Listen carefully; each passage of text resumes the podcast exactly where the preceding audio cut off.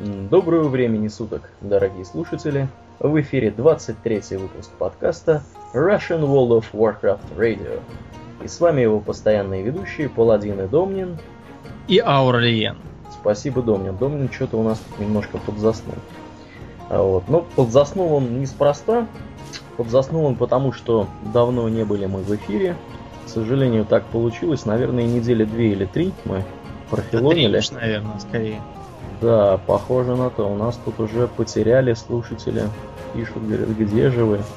Что ну, такое? Что где же мы? Да, давай расскажем, где же мы, а то как-то выходит. Что мы болтались, неизвестно где, пьянствовали, бегали по юртам вдов. Ну так, а, в общем-то, недалеко от истины то, что ты говоришь. В общем-то, практически так оно и было. Наступило лето, стало жарко, и мы потянулись, так сказать, стройными косяками к ларькам с квасом. И ну, это ты потянулся к ларькам с квасом, а, а я куда, как... Куда ты-то потянулся, расскажи. Я как э, гордый обладатель титула пивовар э, квас бодяжил сам. Ага. Да, и буду бодяжить еще завтра. Какой ты молодец. На сей раз на чернике. Которую... Квас да. на чернике? Да, которую доставили с вашей фазенды. С нашей фазенды, да. У нас черника, кстати, неплохая. Ну, дорогие слушатели, если вы в следующий раз э, Домнина среди ведущих не заметите, знаете, он траванулся квасом на чернике. Я не могу травануться своим квасом. Ладно, давай, давай ближе к делу. Э, за то время, которое мы профилонили, да, как мы уже определили. Ну, я не совсем филонил, я ежедневно пребывал в игре и делал ежедневные квесты, так что да, и квас еще бодяжил. Ну, вот. квас. Что же у нас интересного-то произошло? Домнин, самое это ключевое. Расскажи. А, а, самое ключевое? Ты о чем? Просто ты сам понимаешь, у меня тут ключевого столько, что если я буду все рассказывать, то... Я про обновление 4.2, да, конечно. Да, конечно же, обновление 4.2. Да. Ярость огня, как ее перевели. Ну, хорошо, это, в общем, смысловой перевод смысловой перевод. Что нам это э, обновление принесло? Ну, новый рейд. Значит, чем э, характерен новый рейд? Тем, что там с трэша падают отличные вещи и разные рецепты и чертежи. Не может быть. Да. И постоянно люди ходят именно бить трэш. А на боссов они уже как-то даже смотрят с недоумением. А зачем они, собственно, нужны? Да, да в, так... в таком духе. А вот. Ну, я, конечно, понимаю, что с боссов падают еще лучшие вещи, но просто простые смертные стараются ходить на обычные. Ну, я думаю, сейчас, так сказать, да. Э, олдскульные игроки которые хардкорные такие, они в негодовании отшвырнули я, я приемники читал... от своих ушей. Да, приемники. Ламповые приемники. Ламповые приемники. Чего ты читал? А, я читал отчет, ну не отчет, а интервью какой-то мега-рейдовой гильдии, ну знаете, которые там живут круглые сутки в, в рейдах, я не знаю, когда они там едят, пьют, спят. То, что у нас на Европе называется dedicated players. Да, dedicated players. В общем, а, они там говорили, что вот они побивают какого-то босса перед Рагнаросом, и вот там, там страшная, страшная вторая фаза, и они не могут сказать, что они там делают, потому что они спалят тактику, и тогда их обойдут какие-нибудь другие. Вот так. Ну, нас... Нас этот... Бог миловал. Да, бог миловал, там еще не были.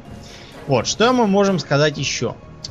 Еще мы наконец увидели, что Трал, который теперь отошел от дел, наконец занялся своей семейной жизнью и женился. Женился? Разве? Да, да, да. Он женился на своей давней помощнице Аггре по традиционному орочьему обряду.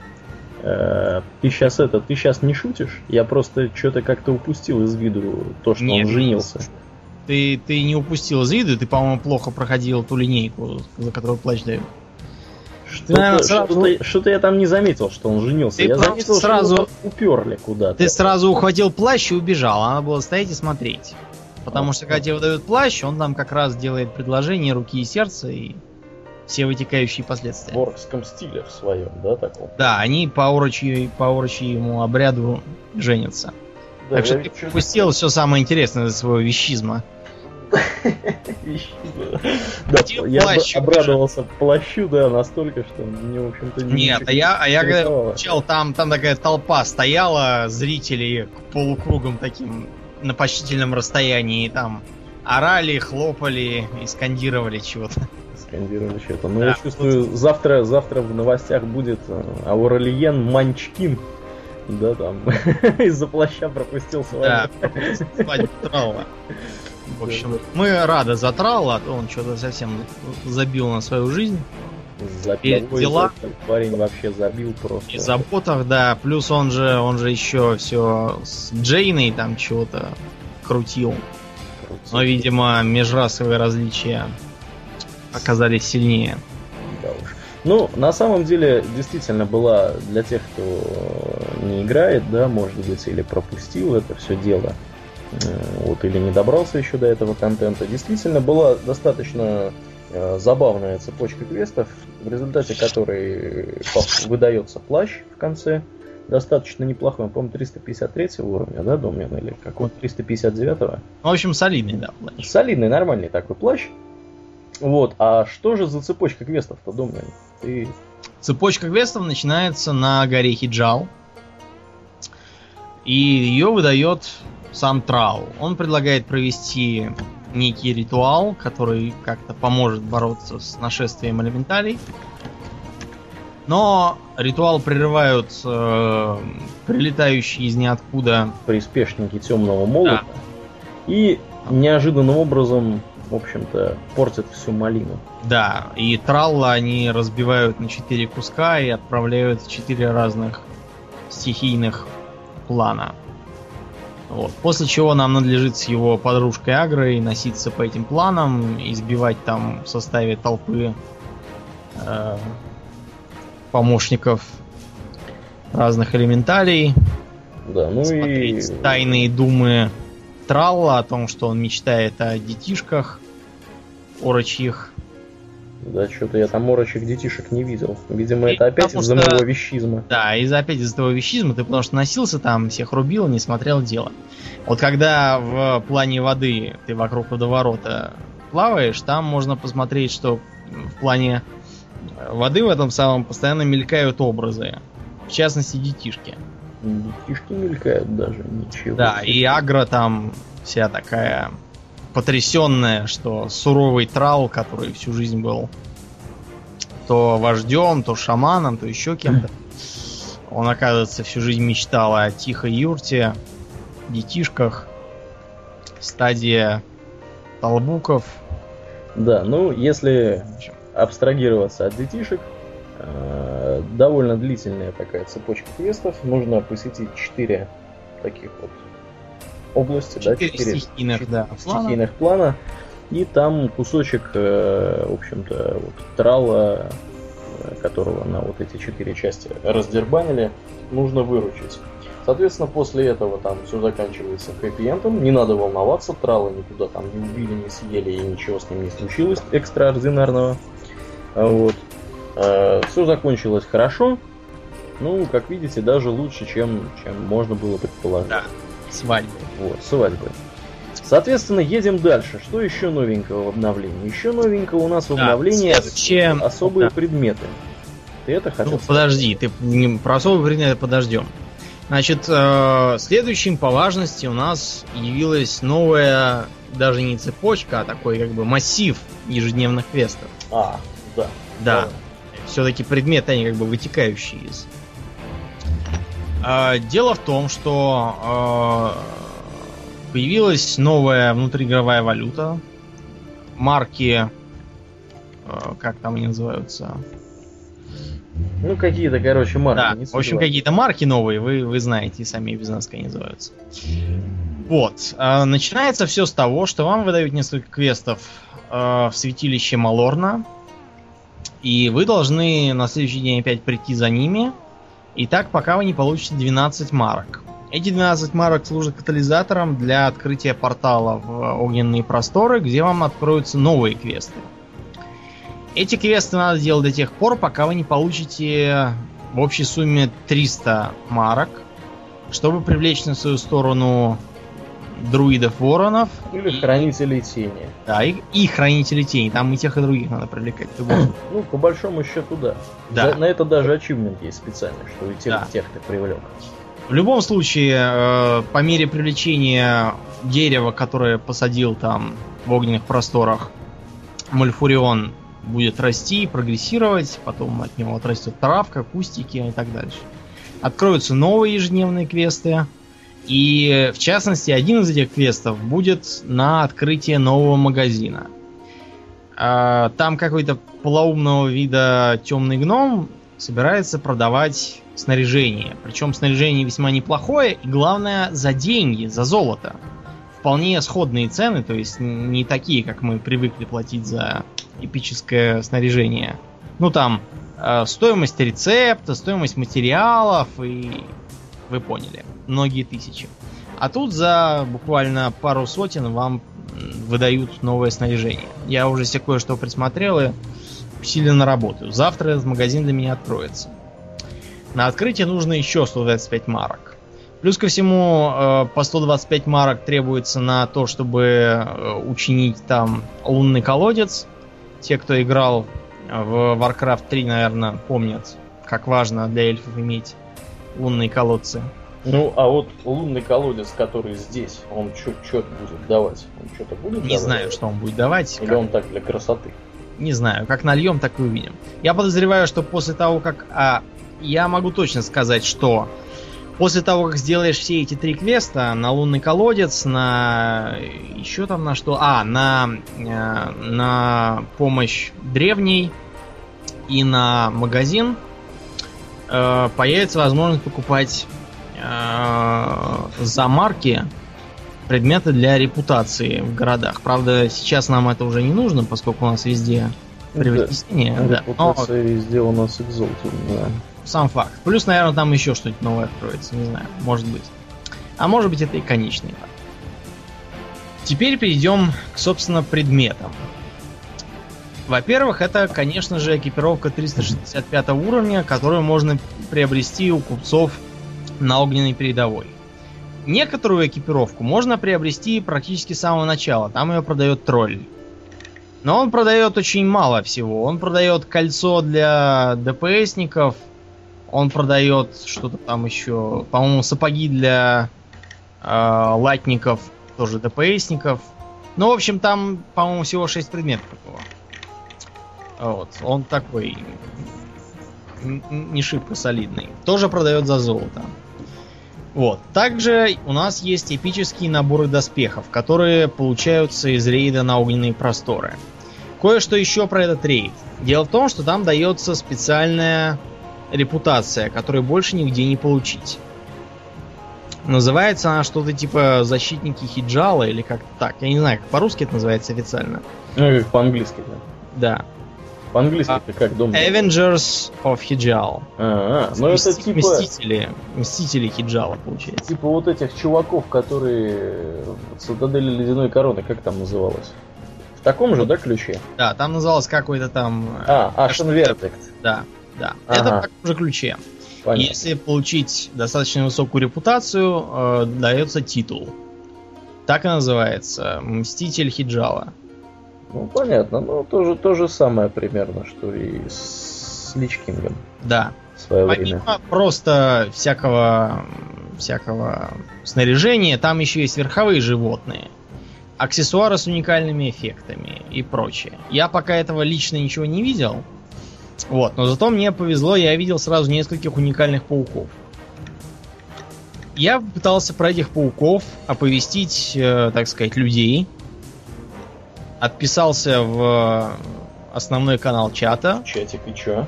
Но, когда я писал третье сообщение, которое, собственно, объясняло, где и как бежать, мне выдало сообщение. Больше двух э, сообщений в этом чате давать нельзя. Подождите немного. Ну да, это защита от спама есть такая. В общем, вот чатике. так. Так что... Так что не повезло охотникам. Да. Ну, а... ты их увидел в огненных просторах, этих пауков. -то. Да, да. Ну, я думаю, что люди нашли. Там да. Не так, не так, так сказать. А хотя, в принципе, там область такая достаточно неплохая. Вот. Да. Значит, если кому интересно смотреть на э, список этих предметов, можно просто зайти на официальный сайт э, eubattle.net и там это без труда найти в соответствующем... Да, раздел называется «Обновление 4.2. Особые предметы». Ну да. вот здесь вот они, я кратенько совсем пробегусь. Э, есть из огненных просторов, э, значит, можно добыть трех э, эпических верховых животных. Пламенное крыло Алисразар, порочный огнеястреб и чистокровный огнеястреб. Да, также... Последний, последний с Рагнароса валится с небольшим, так сказать, дропом. Да, вот. также э, падает много чего. Например, за выполнение задания остальное уже история. Это финальное задание в цепочке, которое вот как раз после всего, о чем я говорил, будет. Выдается, например, медальон Лиары. Превращает игрока в друида пламени. Ну, это так, просто косметический эффект. Или, скажем, э, э, появится торговец Айла Темная Буря, я до нее еще не дорос. Вот. Она продает, например, гриб-стул. Появляется гриб, на котором можно посидеть. Она продает еще тут всяких петов. Да, три разных пета, хиджальский медвежонок, ну это которых надо кидать с, с елок. Багровый плеточник, не знаю что это. И жаркий сполох. Вот, сполох этот попадается в мешках, которые продает тролль за марки. Но за эти, э, чтобы его купить, нужно сделать все квесты и всю линейку. Вот. Ну и дальше там куча всего. Э, фиал лунного колодца призывает пелену водных брызг. Вот он появляется, я думаю, как раз после того, как ты заполнишь лунный колодец. Да, Чаша лунного колодца вызывает маленький лунный колодец рядом. Ну, в общем, много чего интересного будет. Вот. Ну, это тринкеты, да? Вот то, что они называют аксессуар, это вроде как Да, тринкет. аксессуар это тринкет. Все понятно. Ну и здесь, по-моему, огненный сторожевой гипогреб здесь же находится. Mm-hmm. Это тоже да. эпический маунт. Так, помимо этого, с рейтинговых полей боя и арены можно получить, соответственно, либо боевого коня, либо боевого волка яростных. Это награда за ачивменты. Соответственно, ветеран Альянса и ветеран Орды и так далее. Вот. Кроме того, добавились небоевые спутники, которые, которые за ачивменты идут у нас и за выполнение улетевших шариков. Цепочка, видимо, так называется, квестов. Вот. Чирикающая коробка. Интересно, да, выглядит коробка такая. Воздушный шар Альянса и воздушный шар Орды. Да, про воздушные шары. Если кто-то до сих пор не знает, как их достать, а, нужно пойти в храмовый квартал Штормового. Там, э, если вы не видите, включите у себя низкоуровневые квесты на радаре. После этого вы увидите дренейскую девицу маленькую. Она вам даст квест на собирание воздушных шариков, который растерял ее неуклюжий папаша. После того, как вы вернете ей шарики, она даст вам один и улетит вверх. Я специально э, проследил, как она летит. Она где-то взлетает до высоты шпиля собора и исчезает. Это так, если вдруг кто-то интересовался. Вот, так что шарик достать довольно легко. Шарик, а что потом-то с этим шариком надо делать? А это как, выглядит это как пет, то есть просто ты бегаешь шариком на веревочке в руке. Ого. Ну такой гелевый шарик, да, знаешь? Ясно. Дальше идет желудь цокнутый. Цокнутый. Да, смешно, да, перевели, молодцы. Желудь. Короче, желудь. Награда за достижение зоопарка. Яркий калири, это, видимо, птица. Награда за достижение зверинец. А зверинец, напомню, это нужно собрать 125 различных спутников. Боже мой, 125, неужели? Че И... стра... Вот мне непонятно, как они странно перевели спутник. Спутник это все-таки какой-то такой а, осознанный э, помощник, так сказать, соратник. А так пят... они называют не боевой спутник, видишь? Они... А, не боевой, ну ладно, тогда ладно, тогда можно. Да. Вот. Ну и небесный дракон какой-то какого-то модного вида. Вот. Это не боевой спутник, который дается в награду за, за достижение маленький зоомагазин. Нужно собрать 150 различных спутников. Да, существенно тут увеличилось количество этих этих всяких зверюшек, не, не боевых петов. В общем-то, мы, наверное, это только можем поприветствовать. Так, что у нас дальше?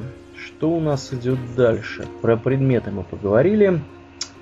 Атлас подземелий, наверное, Домнин. Да, значит, Атлас подземелий. Вы, я думаю, сто раз сталкивались с тем, что э, идя в какое-нибудь относительно новое подземелье, кто-нибудь из группы вам заявляет, а я не знаю, что это за босс, там, а я не, а я не читал тактики там, и так дальше. Раньше это, ну, бывает, человек просто не читал, не знает, не бывал. Это э, следовало разъяснить, прочесть небольшую лекцию и так дальше. Сейчас появляется больше оснований просто гнать из группы вон такого человека, потому что больше не нужно шарить по WoW или там по WoW или еще почему-нибудь.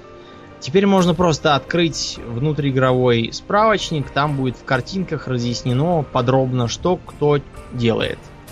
Какие способности, какие адды чего творят. И там достаточно так прозрачно намекается, как с этим бороться. То есть я э, не говорю, что там прямо тактику указывается. Нет, тактик но... там, конечно, нет. Тактик там нет, но там все это так написано в стиле... Э, ну, теперь-то вам понятно, как этому противостоять. Вот. Я считаю, что это очень ценный ресурс и как бы в условиях, когда большинство игроков все равно лазит по интернету и смотрит там как и чего, мне кажется, разумно ввести в игру некоторый справочник, чтобы они э, ну да, да. не нуждались. В... Это, эта идейка, на мой взгляд, очень свеженькая. Давно, в принципе, надо было это сделать, тем более, что, э, по крайней мере, в части лута давно известен аддон Atlas Loot, который показывает, с какого босса чего валится. Вот этот вот атлас подземелья, он тоже, в принципе, показывает, с какого босса чего валится. Ну, мы Более же того... знаем, что ага. Blizzard да. э, охотно учитывают полезные аддоны. Ну да, да. И это вот очередной такой типичный пример. Вот. Э, соответственно, можно отфильтровать э, в списке валящегося добра с какого-либо босса, отфильтровать по классу, да, то есть там, чтобы не рассматривать какие-нибудь магические вещи, да, я как паладин могу там поставить галку, что я паладин, меня интересуют паладинские вещи, и он мне будет показывать только паладинские вещи. Кроме того, там можно посмотреть саму карту этого подземелья. Вот, но это, я думаю, ты уже, по-моему, говорил. Вот. В общем, штука архиполезная. Э, даже в условиях, когда люди не читали тактику, да, там не знают, как нужно себя вести, Э, в принципе, для того, чтобы понять, э, значит, чего делать, то этого вполне достаточно для начала. Вот. Я думаю, что эта вещь будет пользоваться, да, она уже наверняка пользуется популярностью. Мы вот, я помню, э, с тобой, Домнин, когда ходили в... Куда мы ходили? В Зул'Гуруб мы ходили. Да, ходили в Гуруб. Вот как раз вот этой штукой мы пользовались. Заставляли пользоваться нашего согильдийца. Да, вообще, э, теперь, как кто-то говорит, что он там не знает и не, и, и, и не слыхал о том, что, мне кажется, надо человека просто гнать, потому что он лодырь, и ему лень два раза щелкнуть мышкой и посмотреть. Ну, может быть, он читать не умеет. Ну, мне кажется, если он не умеет читать, то он не сможет и напечатать в чате, что, что он не знает. Напечатать в чате. Просто молчать. Хотя мы, мы, так сказать, э, понимаем, что для молчания в чате бывают разные причины. Вот, например, у нас в гильдии есть э, человек, у которого просто одна рука, и поэтому он не может одновременно играть и печатать. У нас есть в гильдии человек, у которого одна рука? Да, да. У нас есть вот такой ну, человек. Ты мне потом скажешь, как его да. зовут. Мы его стараемся не дергать попусту, чтобы он не отвлекался. Ну, вот. А, немножко давайте сделаем такую ретроспективу для того, чтобы было понятно новым игрокам, ну или старым игрокам, у которых память уже не так хороша. Как это было давным-давно. Итак, чтобы сейчас попасть в подземелье, мы просто ставим себя в очередь в Dungeon Finder. Да. Отмечаем свою роль, попадаем туда и, в общем, двигаемся как по рельсам. Как это было в давние времена? В давние времена необходимо было Сперва, э, побегав по окрестностям, набрать квестов в это подземелье. Квесты лежали в совершенно разных местах. Ну, Иногда в принципе, на это было не обязательно, но желательно сделать. Ну да, просто Чтобы за- порожняком не ходить. Да, за подземельные квесты давали, будь здоров, э, всякие призы и опыт тоже много. Дальше. Нужно было выйти на городскую площадь и начать взывать к публике о том, что нужно таких-то, таких-то людей, чтобы пойти в такое-то подземелье. Дальше ваши шансы зависели строго от того, насколько это подземелье популярно.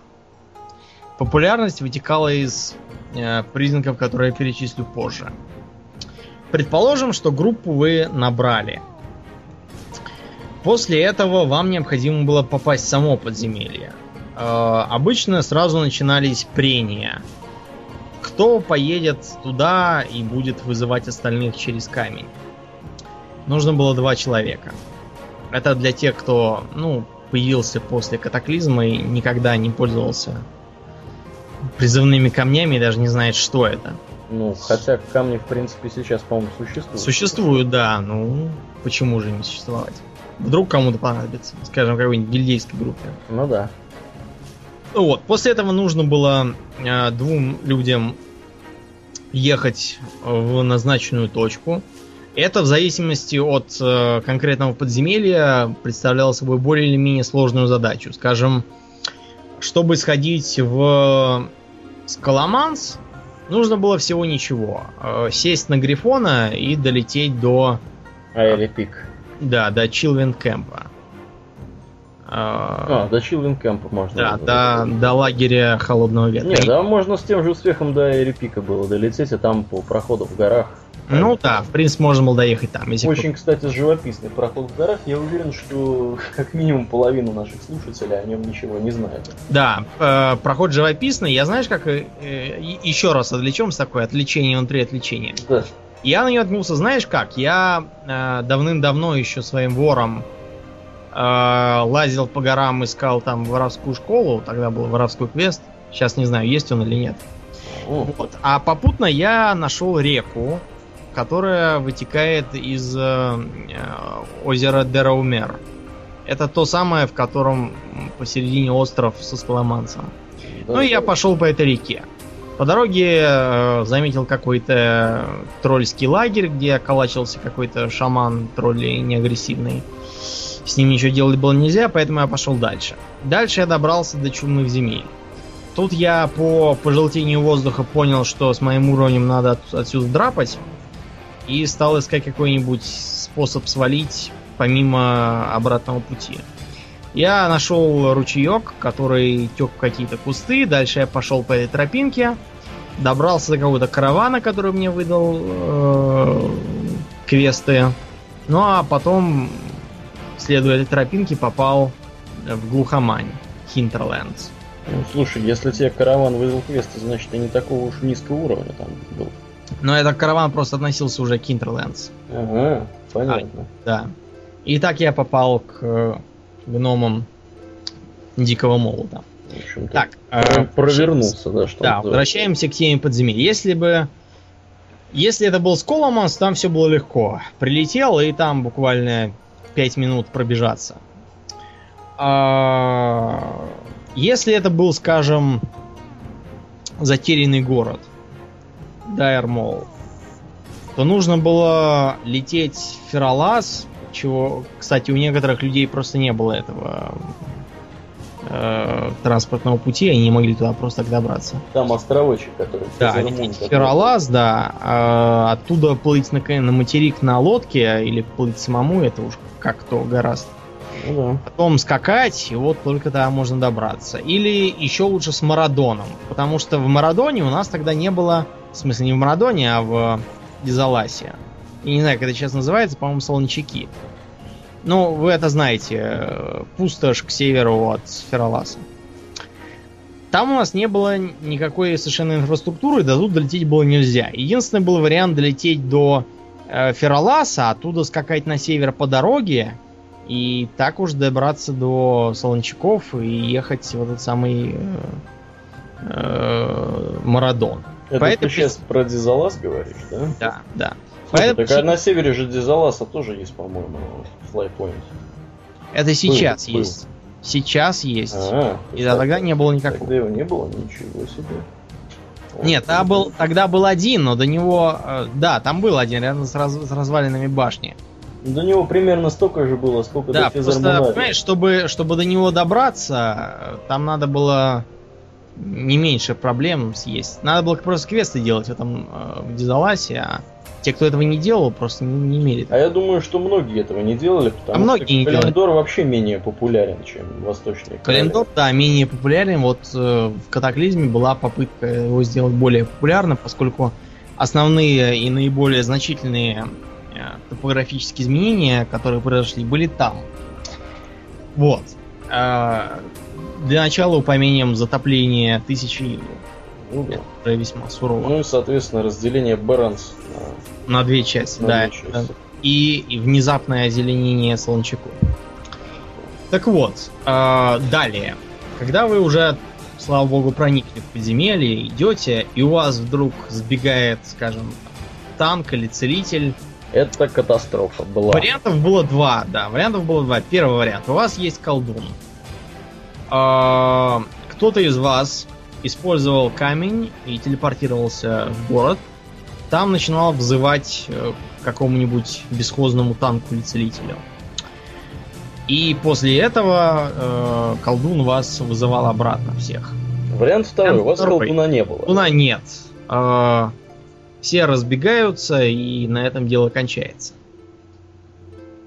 Да, теперь, конечно, гораздо проще в этом плане, потому Теперь, что да, есть кнопочка покинуть, покинуть данжен или там. Да. Найти нового, сейчас это все в разы проще. Мне кажется, э, некоторые вот жалуются, что это упрощение, но мне кажется, что э, заставлять людей тащиться к черту на рога, а потом э, из-за того, что кто-то вдруг сбежал, все бросать и возвращаться несолоно хлебавшие, это тоже не очень хорошо. Ну Мне да. кажется, нужно было как-то это сбалансировать. Э, При том, что, скажем, э, аргумент в стиле, ну ничего, если хотите сделать подземелье, можно там и и всем смотаться в город, взять какого-нибудь нового, а потом всем вручную ехать. Это все хорошо и здорово, когда подземелье является каким-нибудь гномериганом, до которого из столицы буквально 5 минут езды. Ну да. А в перечисленных случаях там до него лететь километрами. Вот. И не у всех еще окажется, что есть флайт-поинты, и все там будут добираться по часу. Я еще помню, был случай, когда мы ходили в Скаломанс, когда я как раз добывал себе паладинскую лошадь. Вот. О, И- опять начались байки про половинку. Да, лошадь. байки. Давай. Я, я говорю, паладинская лошадь это было, это было такое эпи- эпическое свершение. Вот, дело в том, что у нас, у нас был колдун, я заботился о том, чтобы у нас был колдун, чтобы на всякий случай там ничего не случилось. А, и вдруг нашему колдуну понадобилось смотаться в город. Зачем-то. Нормально, да. Он это сделал как? Он открыл нам этот самый портал, после чего он использовал камень, и ожидалось, что мы этот э, портал используем и его призовем обратно без его помощи уже. Но мы, в общем, с этим порталом стали играться, и, по-моему, его как-то сломали. Работать он перестал. И, в общем, пришлось колдуну переться пешком нам. Да, я представляю, как он матерился. Этот Да. колдун. Кол- Колдун ругался, да. Колдун очень ругался. А чем мы, собственно, мы про Атлас подземелий, да, вроде? Да, мы про Атлас подземелья все это начали. В общем, Атлас отличная вещь, мы все одобряем. Атлас Очень рулит, удобно. пользуйтесь обязательно Атласом. Да. Так сказать, мне кажется, что э, человек, который не в состоянии по нему распознать тактику, это не очень умный человек, ему лучше положиться на чей-нибудь совет. Да, И не возникать со своими какими-то экстраординарными идеями, как это обычно бывает вот, у таких людей. Ну, а мы двигаемся дальше. Еще добавилась у нас броня, понятное дело, рейдовая броня. Я вот тебе ссылочку кинул в чатик. Обрати внимание. Мы ее, Я предлагаю- да, немножко затрагивали. Мы ее затрагивали, но мне кажется, мы затрагивали там было не все Но это был предварительный такой. предварительно. А теперь вот он есть постоянный. Начнем, я думаю, с воина. Ну, мы кратенько просто поглядим на нее, да, чтобы как-то тут опишем в двух словах буквально. Воин стал похож на какого-то, я не знаю, голема. У него да, ты знаешь, очень похоже на, на такого голема. Особенно вот вид сбоку, где он стоит. Вот это да, га- га- он, он такой сутулый стал и э, с такими э, физиономиями какими-то на плечиках. Да. И еще шлем такой тоже такой бесстрастно големовый. Да, ну, сделан в стилистике такой оранжево, так сказать, коричневый какой-то. В стиле катаклизма. Да, друиды. Друиды. Ну, друиды могут похвастаться тем, что им выдали слишком короткие сапоги. И торчат они... пальцы у них. Да, торчат у них пальцы их сапогов. Ну это знаешь, такие, знаешь, есть вот у них перчатки, гляди, видишь, такие да, с пальцами них... обрезанными, и сапоги с обрезанными пальцами. Как бы, понимаешь, когда перчатки обрезанные пальцы, вот я когда в спортзал хожу, у меня такие же тоже перчатки, потому что они предохраняют руки от натирания, а пальцы не затрудняют э, в движении.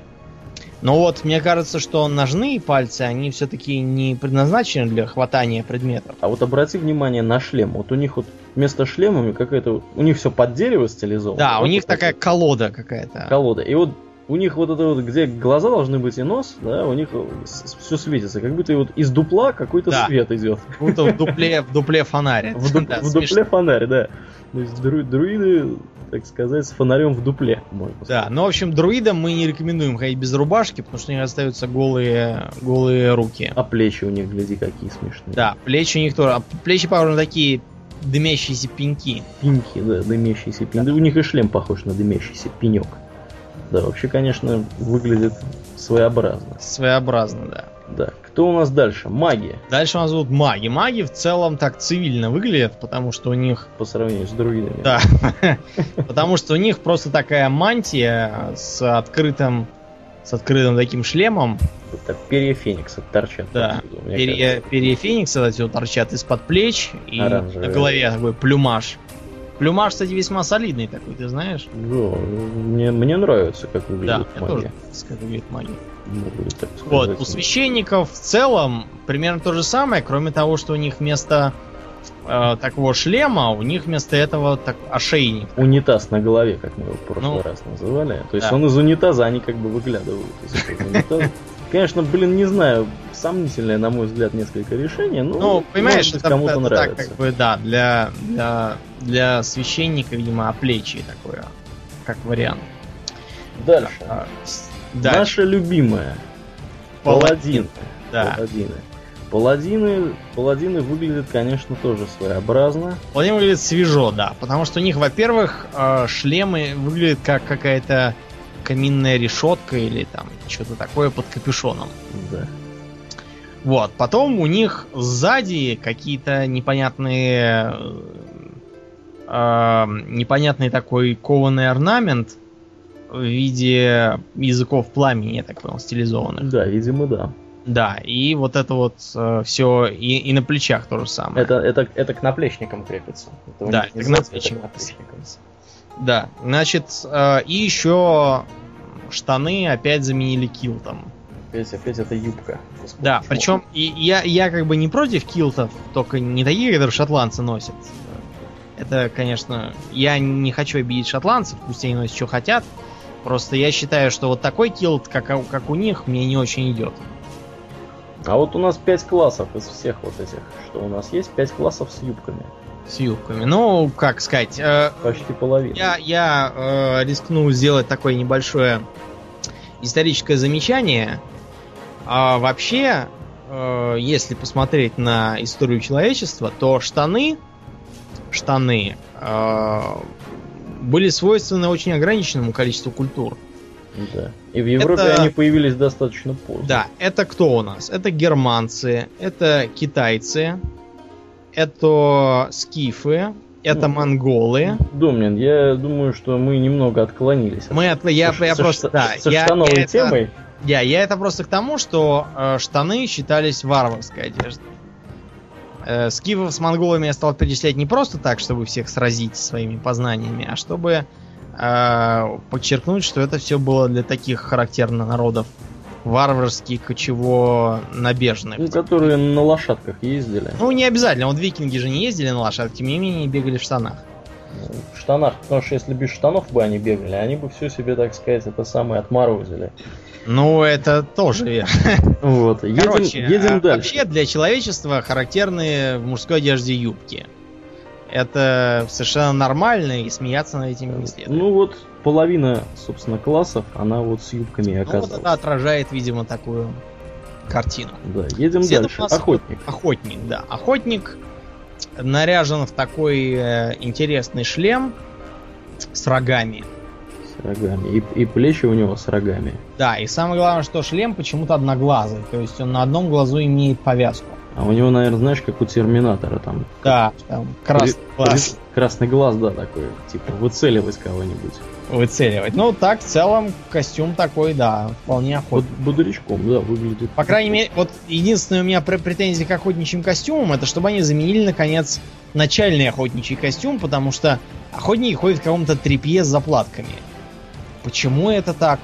Кто это так решил? Наверное, они Охотник. по, по- по кустам гоняют там и зарвали себе. Знаешь, мне кажется, что пока на зверей охотились. по, по кустам в рвущейся одежде надо бы, и бы иметь особую форму черепа. По кустам, по кустам ходят в кожаной одежде обычно. Самая форма черепа, это ты хорошо сказал. Да. Едем дальше. Рыцари Да, смерти. смерти. Рыцарь смерти выглядит с одной стороны рыцарственно, с другой инфернально. Вот рыцарь смерти, мне кажется, отличный. Рыцарь смерти отличный, более того, он, похоже, единственный, кто по цветовой своей динамике, э, по цветовой такой схеме выбивается из всех Да, остальных. Если такой, у всех как- есть красное, желтое, он А он красно-металлический такой. красно-металлический, да, и с синим каким-то сиянием таким. А Вот. Да. Да. у него какие-то самом- здесь крылышки. А, крылышки у него, видимо, стилизованного крылья такого, дракона какого-то Да, на видимо. шлеме. Ну, у него вообще шлем такой, знаешь, под кого стилизован? Под смертокрылого. Ну да, да, да, да, да, да, да, точняк. Это так оно и есть. Какой-то здесь толстый ры- рыцарь смерти нарисован. Ну, Это, видимо, какой-то рыцарь смерти, который любил Пить пиво. посуда, пиво. Ну и прочую, прочую, так сказать, требуху. Дальше идет разбойник. Разбой. Разбойник может похвастаться здоровенным светящимся камнем посередине лба. Да, и капюшоном. Да, и ну, капюшон как бы это свойственно для разбойников. Причем капюшон, если посмотреть сзади, такой какой-то с, с какими-то рогами на затылке. Это, это типа, знаешь, типа какие-то острые хрени. Да, Как видно вот у него на плечах, такие и сзади, да. такие же и тут. Вот. Ну, в целом у него такие бодрые штаны и сапоги. Мне нравится. Да, И везде, выглядит стильно. да, и везде эти самые светящиеся камни. Мне кажется, для разбойника характерно ходить в самоцветах. Да, в светящихся камнях отсвечивать по-всякому.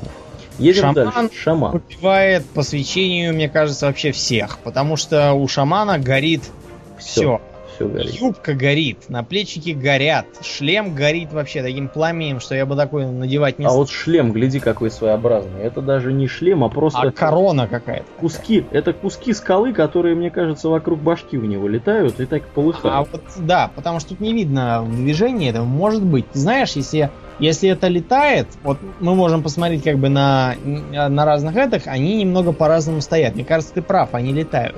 Ну, это было бы логично, потому да, что мне, кажется, очень, очень свежо. в шаманском стиле, так сказать. Да, тут такая си- симпатичная аркица с косицами, и вот у нее эта самая корона. Да, да, да. Ну, шаман выглядит стильно. Да, мне кажется, вот шаман, он выглядит так по, шам, по шамане. По шамане, по шаманисто выглядит. Шаманисто. Да, шаман, шаман рулит. Ну и заканчиваем это, да, колдунами. Колдуны выглядят зловеще, в такой паутине. У них такой паучий наряд, мне кажется. Да. да. Потому что, смотрите, у них, во-первых, паутинные орнаменты по юбке, по поясу и вообще и, и по На перчаткам, и на шлеме, и, И и везде у них паутинная Да, у орнамент. них везде паутина. А во-вторых, смотри, у них шлем в виде паука. Мгм. И пояс в У виде них паука. наплечники в виде паука, у них пояс в виде паука. То есть они такие, они, видимо, отражают этих вот э, огненных пауков, которых, которых я уже успел возненавидеть. Да, есть так, такая Кстати, про э, тема. пауков. Если вдруг кто-то не заметил, есть э, такое интересное достижение, связанное с пауками. Дело в том, что на огненных просторах в зоне деятельности их самых пауков а, есть такой как бы холм. И за попадание на вершину этого холма выдается достижение. Так и называется, царь горы или как-то так. Как же попасть на этот холм, если на, на огненных просторах нельзя летать? Дело в том, что на этом самом холме гнездятся э, пауки-плетуны. Я не знаю, как это перевели. Spinners. Spinners это плетуны. Наверное, по-русски они как-то по-другому называются. Не знаю. Эти пауки сами по себе не агрессивны, но если их задеть, они немедленно выбрасывают паутину и притягивают персонажа к себе. Догадались, как можно воспользоваться этим, чтобы добраться до вершины холма?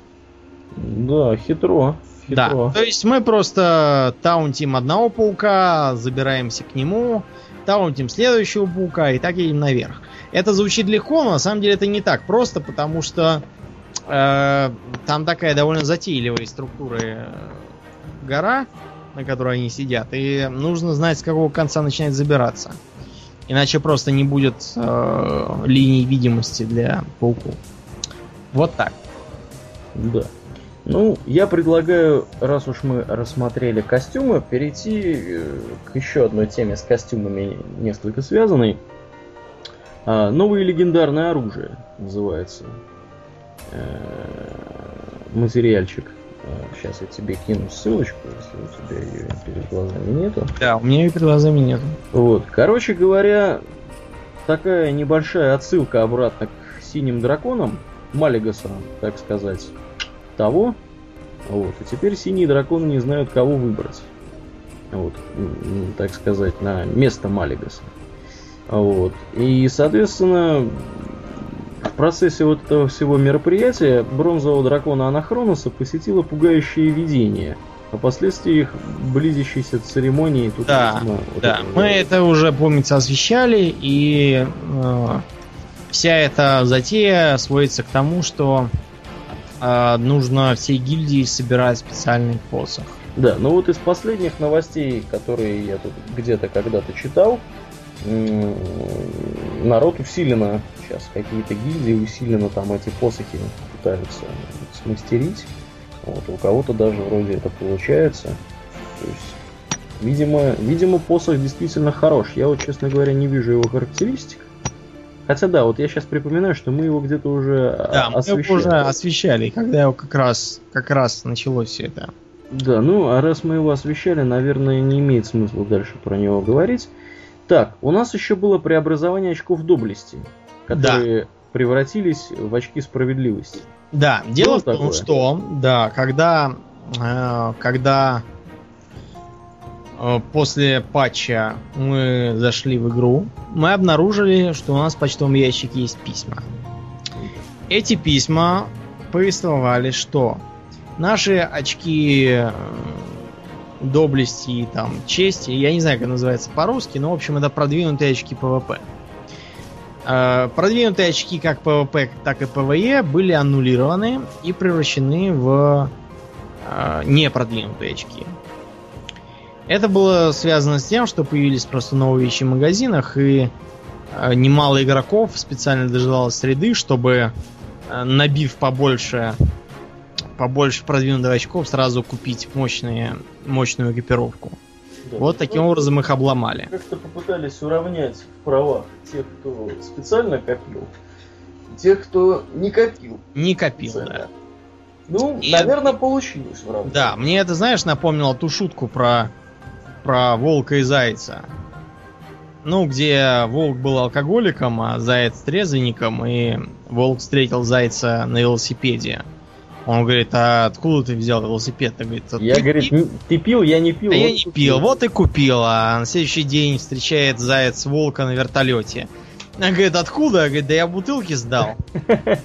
Типа вот, да, мне, мне кажется, похоже на этот случай. У нас в гильдии наш товарищ Свинская. Свинская. А... Вот у нас есть гильдия человек, которого зовут Свинская. Свинская, да. Он совершенно не русский. И более того, он британский. Он британский, сказать, подданный, да. Он подданный, не гражданин. А, дело в том, что у него перед этим было имя какой-то Растафари чего-то там, но... Растафариан. Да, Растафариан. Но ему заставили сменить это имя, потому что, чтобы не оскорблять растафарианцев по религиозному признаку. Да. И он ничего лучше не придумал, как назваться Свинское. Причем Мы его как бы пытались оповестить, что Свинское значит свинское по-русски. Ну да, он Но... как-то не очень внял. Он, да, он этому не внял. Вот, в общем, он э, всячески устраивал ажиотаж по этому поводу, всех призывал копить очки доблести и остался с фигой. как раз, когда выжил патч. Было смешно. Да, товарищ, товарищ такой занятный. Этот Свинская. Так, я вот смотрю на перечень изменений 4.2 патча. А, что мы еще? У нас есть еще, знаешь чего? У нас есть еще вот такая вот, не знаю, читал ты или нет, статейка друга нашего краба. Ну, друг наш краб, как обычно, мало не пишет. Растекается, да. Мы... Нет, я это читал. Я это читал. То есть тут а, а, краб наш выдает некоторые мысли по а, по балансу. Он сперва рассуждает о том, что э, некоторые донесения о перекосе в балансе основаны на неверных данных. Скажем, друиды-целители просто перешибают всех остальных лекарей по общему лечению, просто потому что используемые в рейдах спокойствие, транквилити, да. да, выводится в данных по общему лечению. Но как бы это не совсем не совсем в ту тему. Теперь по общим изменениям. Во-первых, они изменили принцип действия прерываний на различные школы. Просто потому, что, скажем, некоторые заклинания принадлежат сразу двум школам. К примеру, пронзание разума, оно объединяет магию льда и магию тьмы. Вот. Следовательно, если против персонажа, использующего такое вот двойное заклинание, применяют прерывающую способность, это лишает его возможности проносить заклинания обеих школ.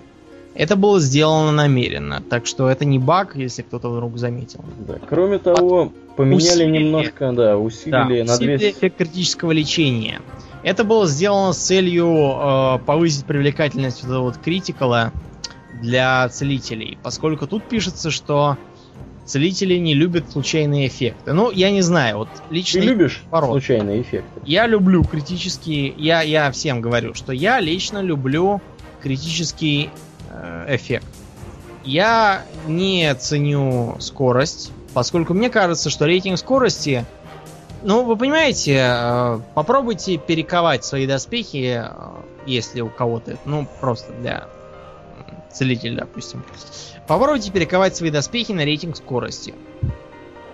После этого заметите, что скорость заклинаний у вас возник, э, выросла где-то процента на 2,5. Вы знаете, мне кажется, что вот это вот 2,5 прироста к скорости не стоит того, чтобы чаще наносить э, убойные мощности лечения. По-моему, вот как-то так. Со мной могут поспорить те, кто предпочитает э, синицу в руке, а журавлю в небе, но, по-моему, эта синица, которую они предпочитают, она какая-то очень дохлая и костлявая. А, да. Совершенно не стоит, не стоит того. Ну, я, к сожалению, не хилер, поэтому да. ничего сказать Значит, не могу. Потом, что еще ценно. А, наложение положительных эффектов и, самое главное, использование крауд-контроля теперь не дает дополнительные угрозы. Да. То есть... Ну... Да. Ну, понятно, что это такое. Короче понятно, говоря, если кого-то в макаку превращают, э, мобы не агрятся. Да, причем это, это выглядит довольно так забавно. То есть патруль идет, идет, вдруг один из членов патруля превращается в лягушку там или в барана, а остальные члены патруля продолжают... Ну, такие, так и должно быть, все ну, нормально. Ну, стиле, как бы люди превращаются в баранов, что может быть естественнее? Ну да, да. Молодцы. Вот. На самом деле, мне кажется, решение достаточно сомнительное. Да. Почему? Я как танк, в общем-то, частенько сталкиваюсь с ситуацией, когда нужно как-то аккуратно тянуть мобов, да, э, в том числе таких мобов, рядом с которыми стоят законтроленные существа. Ну, я думаю, что паладину объяснять не надо, что у нас, в общем-то, одно из открывающих э, заклинаний это кидание щита. Avenger Shield оно называется. Вот. Э, при этом, если ты щит кидаешь вот в кого-то, у кого рядом макака ходит, да, или овца, понятно, что макаку или овцу ты по-любому заденешь. Вот. И раньше, если тот же маг, например, да, контролил какого-то моба, остальные мобы бежали сразу к магу. Танку что нужно было делать? Ему нужно было вставать рядом с магом, делать какое-нибудь АОЕ, э, так сказать, заклинание, вот, и мобы там бежали с веселой ухмылкой сперва к магу, а потом, в общем-то, к танку. Вот, все нормально было, все хорошо, овца стояла там поодаль, всех лупашили, потом занимались овцой. Теперь не очень понятно, что нужно делать. Видимо, нужно таунтить. То есть, э, либо кидать э, Judgment, да, либо, либо таунтить таунтом нашим каким-то. Вот. И как-то менее, мне кажется, менее удобно стало конкретно танку работать с, в, в начале, так сказать, боя да, с паком э, мобовским. Не знаю, я, я лично против. Лучше бы они оставили как было. Может быть, кому-то действительно стало легче. Я вот не знаю, кому стало легче. Вот. Ну, ну, давайте перейдем к классам. Поскольку мы оба паладины, мы оценим только паладинов, а э, персонажам других классов мы, мы приглашаем просто почитать э, все то же самое на официальном сайте. Ну да. Про паладинов Значит, я, кстати, должен сказать, здесь похоже только про хиллеров написано. Ну да, нас, нас корежило будь здоров. Во-первых, нам э, увеличили э, затратность заклинаний по единичным целям. Я это почувствовал сразу. Почему я это почувствовал? Потому что помимо вот этой вот подлянки нам кинули еще одну. Э, я купил себе разные новые экипировки латные. И вы знаете что? На ней нет духа. Вот так беда. Только интеллект. То есть я по духу здорово проиграл, несмотря на то, что я сильно выиграл по интеллекту и по некоторым другим, скажем, по критическому рейтингу и по мастерству. А по духу я сильно проиграл, и поэтому я теперь никогда не хожу в бой без изрядного запаса мифических манных зелий. И я использую в самом начале боя свою, свой аксессуар, который мне повышает восполнение маны. Ну, мана-то хватает? Или, ну, или, ты, или, ты, не хватает теперь? Ты сам-то помнишь, маны всегда не хватает. Маны всегда не это понятно. Что... Ее раньше не хватало, ее сейчас не хватает. Ну, ясно. Ну, короче говоря, что сделали, если, да, простым человеческим языком? Добавили вам каких-то критических, да, шансов? Да, значит, дальше... А ману, ману стало меньше. Тут идет длинный список всяких э, изменений механик, но, в общем, все они... Э, упираются в то, что нам усилили заклинание торжество, усилили заклинание э, как там свет небес, ну в общем такие лечения по, по группе. Нам усилили лечение по группе, но ослабили лечение по э, лично по одному персонажу за счет повышения стоимости. Ну, ты знаешь, у нас, я так припоминаю, дальше в темах тот же самый Грег Стрит, да, который краб, он писал по поводу лечения. И по поводу лечения, в частности, паладинов, он писал в таком ключе, что при разработке как катаклизма, так и конкретно вот этого дополнения, у команды разработчиков была идея, что нужно как-то потихоньку отходить паладинам от лечения непосредственно танка и дать им больше возможностей лечить рейд. Я чувствую, что в принципе в этом направлении, вот читая то, что здесь написано, в этом направлении они так и двигаются. Но я думаю, что если мы доберемся до туда, мы более подробно на этом остановимся. Вот. Что-то еще есть у тебя добавить по... Да нет, пожалуй, все. Наверное, с этим... Кто, кто интересуется, может почитать на сайте. Да, ну, мы вот таким образом как-то вот описали то, что мы хотели рассказать про обновление 4.2. Но у нас еще здесь есть небольшая темка, что новые награды на рейтинговых полях боя. Ну, здесь, э, это я уже говорил, одержав 300 побед на рейтинговых полях боя, можно получить яростного боевого волка или яростного боевого коня. Вот. Ну, тут, в принципе, не особо интересно. Вот они тут так выглядят, забавно, эти ребята на маунтах на новых. можно, можно, в принципе, особо не углубляться в это. Ну, дальше я предлагаю по нашему списку двигаться. Мы достаточно много пропустили. Я думаю, что мы начнем, наверное, наверстывать то, что мы пропустили. А, так, довольно оперативно. У нас дальше идет тема советы новым игрокам вспомогательной профессии. Вот. Тема этой недели самые выгодные и увлекательные вспомогательные профессии. И, вот они конечно же, опрос. Опрос, да. Да, в вопросе, насколько вы поднаторели в вспомогательных профессиях, лидирует вариант «Я до максимума прокачал 3 или 4 вспомогательные профессии и часто ими пользуюсь». Это 30% опрошенных. А вот... Следом за ними идут я ограничиваюсь выполнением ежедневных заданий, связанных с кулинарией и или рыбной ловлей, и также из вспомогательных профессий предпочитаю археологию. Я уже перекопал весь Изерот. Замыкает список тоже 14% игроков. Я пока что не изучал вспомогательные профессии. Вот как интересно, да, смотреть. 14% игроков это почти половина от тех, кто прокачал все профессии. Ну, Сейчас я думаю, что раньше их было 30%, просто половина из них стала изучать археологию. Просто потому что археология, она такая сравнительно новая. И вообще довольно занятная. Нет, я веду к другому, что 14% опрошенных вообще принципиально не изучали. Ну, это да, это, это тоже верно. То есть, вспомогательные профессии, они, в принципе, не обязательны. Да, понятно. но давай, давай прикинем, значит, что у нас вспомогательные профессии могут дать. Э, первая помощь в таком в серьезном рейдовом смысле не дать не может ничего. Ну да, мне кажется, ее, если для используют, используют... Для наверное... соло игры. Это используют те, кто не может лечиться. Например, мой вор использует ее очень хорошо. А, что нам может дать готовка? Готовка нам может дать ценные а, продукты питания, да, которые повышают, повышают до характеристики. А вот скажи мне, Домнин, еда вот с бафами, которую готовишь, она появилась где?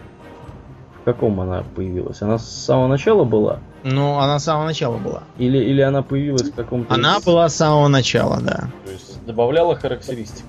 Да, да. О, она была с самого начала. Это можно посмотреть просто, если поглядеть на... Низкоуровневые рецепты. Да, они, они никак не менялись. Что мы можем сказать по пирам, которые были так популярны в предыдущем дополнении? Пиры на данный момент мало распространены, поскольку для этого нужно сделать два, два довольно трудных достижения. Одно подразумевает 5000 приготовленных рецептов по катаклизменным э, стандартам.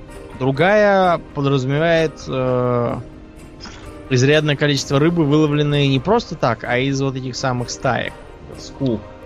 Да, Тише. поэтому какой сейчас самый популярный пир? Ты знаешь, Аурлиен?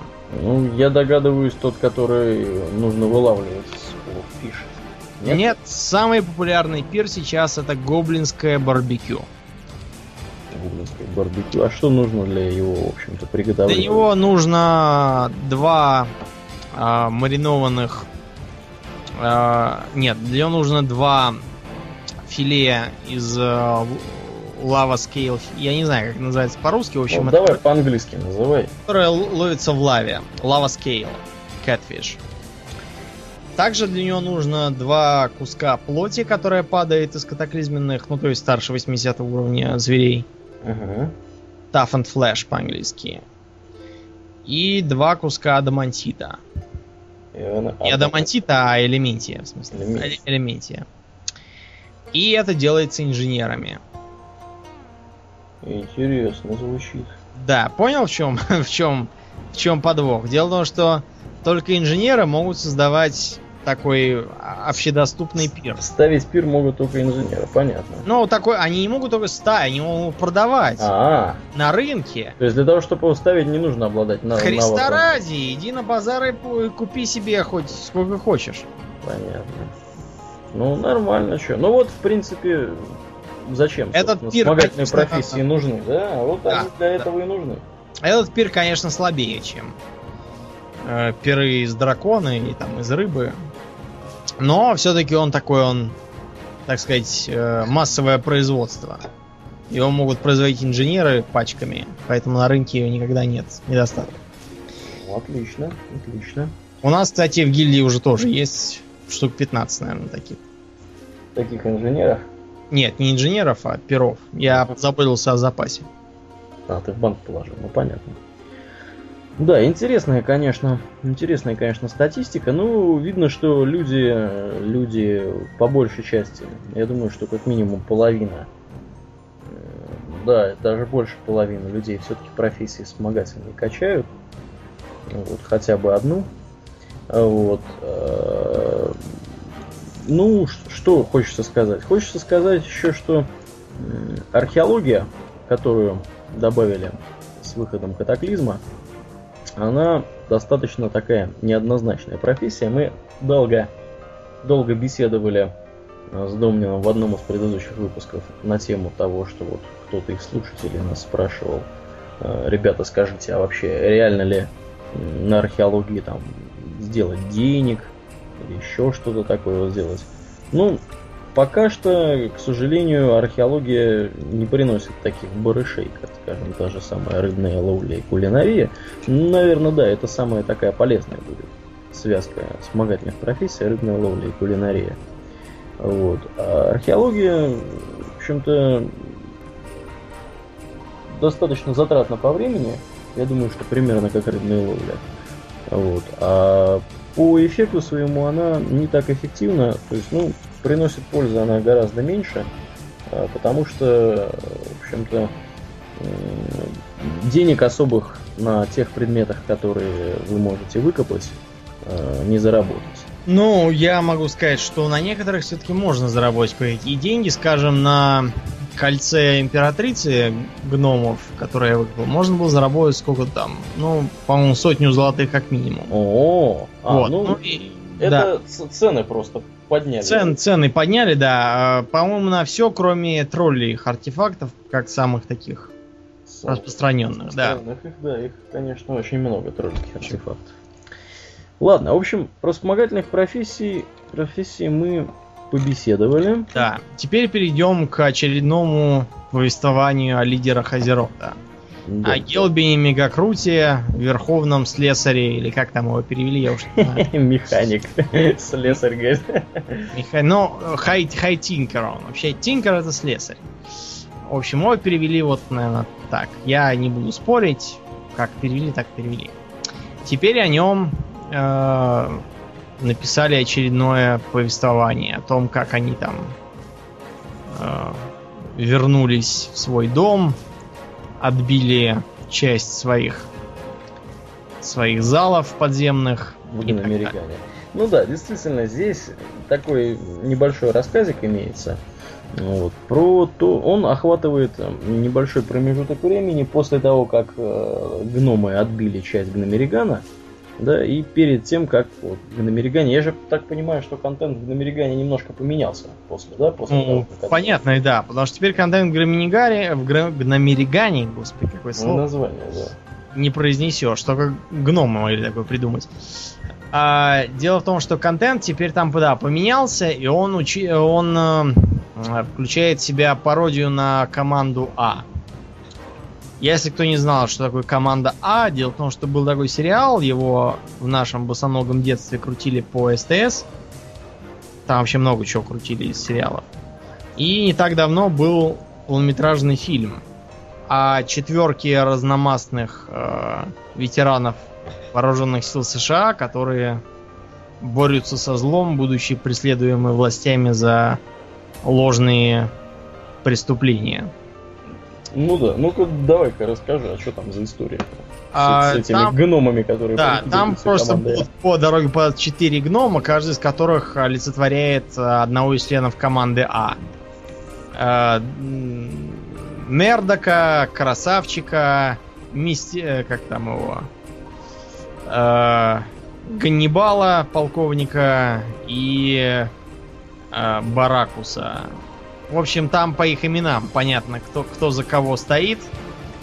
Э, и там очень смешно, в общем, получилось для тех, кто знает сериал и фильм. Так что контент, да, изменился довольно значительно. Ну и вот здесь, собственно, вот в этой истории рассказывается о том, как э, механик, верховный механик гномов Голдин Мегакрут, как он называется по-русски, вот, столкнулся еще раз со своим заклятым врагом.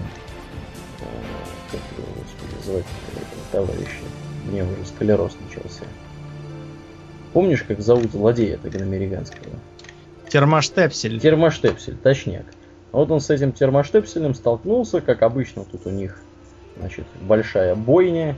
Елбин Мегакрут проявляет чудеса ехидного коварства. Вот, и, в общем-то, в конце концов оставляет термоштепселя с обрезанными ногами валяться там на полу где-то в темном чертоге, э, отбиваться от трогов, а сам сваливает, свершив, так сказать, месть свою, наконец-таки, законную. Вот. История очень интересная, она рассказывает, в общем-то, почему, как так получилось, да, что Гномериган был э, покинут гномами. Ну, мы напомним, если вдруг кто не знал. Э, дело в том, что э, во время Третьей войны гномы отказались помочь своим союзникам по альянсу, ну, то есть, прежде всего, своим двоюродным родственникам дворфам. Без объяснения причин. На них э, все сильно обиделись, и особенно дворфы, поскольку как бы соседи отказываются помочь. Несмотря на то, что во Вторую войну, как мы все помним, ну не мы все, а мы с Аурлиеном помним, они сильно помогали. Как называлось здание, в котором строились э, летающие машины саперные команды? Гномиш Инвентор, по-моему. Да, Гномиш Инвентор. То есть подчеркивало, что это все изобретают гномы, гномы. а используют дворфы. А после того, как война отгремела и дворфы явились за объяснениями гномам, выяснилось, что, в общем-то, уже можно ничего не спрашивать. Шел, у все пропало. Да, у все пропало, поскольку э, гномы как раз тогда подверглись нападению троггов. И э, атака была такой сильной, что они были вынуждены бросить на ее отражение все силы, а когда э, к ним пришли за помощью эмиссары Альянса, они встали перед выбором. Или сказать, что вот у них такие проблемы, и неминуемо отвлечь часть дворфов, поскольку они не бросили бы их одних против трогов. Или без объяснений выставить посланников и таким образом сберечь силы дворфов. Они выбрали второй вариант, решили не отвлекать людей от общей войны, а разбираться со своими проблемами самим. Ну и как мы видим, получилось у них получилось у них так очень. себе. Значит, э, когда э, заражение нижних уровней трогами приняло угрожающий характер, мехженер Термоштепсель выдвинул идею открыть э, вентили э, вентиляционных труб на нижних уровнях и пустить туда э, радиоактивные газы из их реактора. Фазген пустить короче да, говоря. Туда ядовитый газ из их реактора. Ну, тут вот пишется в этой книжке, что газ там типа был изобретен этим термоштепселем. Вот. И, в общем-то, подоплека-то оказалась такой, что термоштепсель знал, что газ, в общем-то, на гномов тоже подействует, и гномов перебьет. Вот. В достаточно больших количествах. Термоштепсель рассчитывал, что до 30% гномов погибнет, вот. Но погибло, как оказалось, гораздо больше. Гораздо больше, а от 50 до 80 процентов по разным подсчетам. Да, ну и, соответственно, э, значительная часть из них свихнулась, надышавшись этих радиоактивных да, газов. осталось там внизу. каких-то этих лепреконов, или как-то они называются. Леперномс. Леперномс, да. Прокаж... Прокаженные гномы. Прокаженные гномы. Вот. И вот, вот из этой вот небольшой такой рассказюлины из этого небольшого рассказа мы, собственно, узнаем, почему Термоштепсель решил так поступить. Ну, всю интригу открывать не будем, рекомендуем все-таки прочитать. Тем, кто не читал, рассказ достаточно интересный. Вот, и много таких вот деталей из, э, в общем-то, будней, суровых будней маленьких гномов.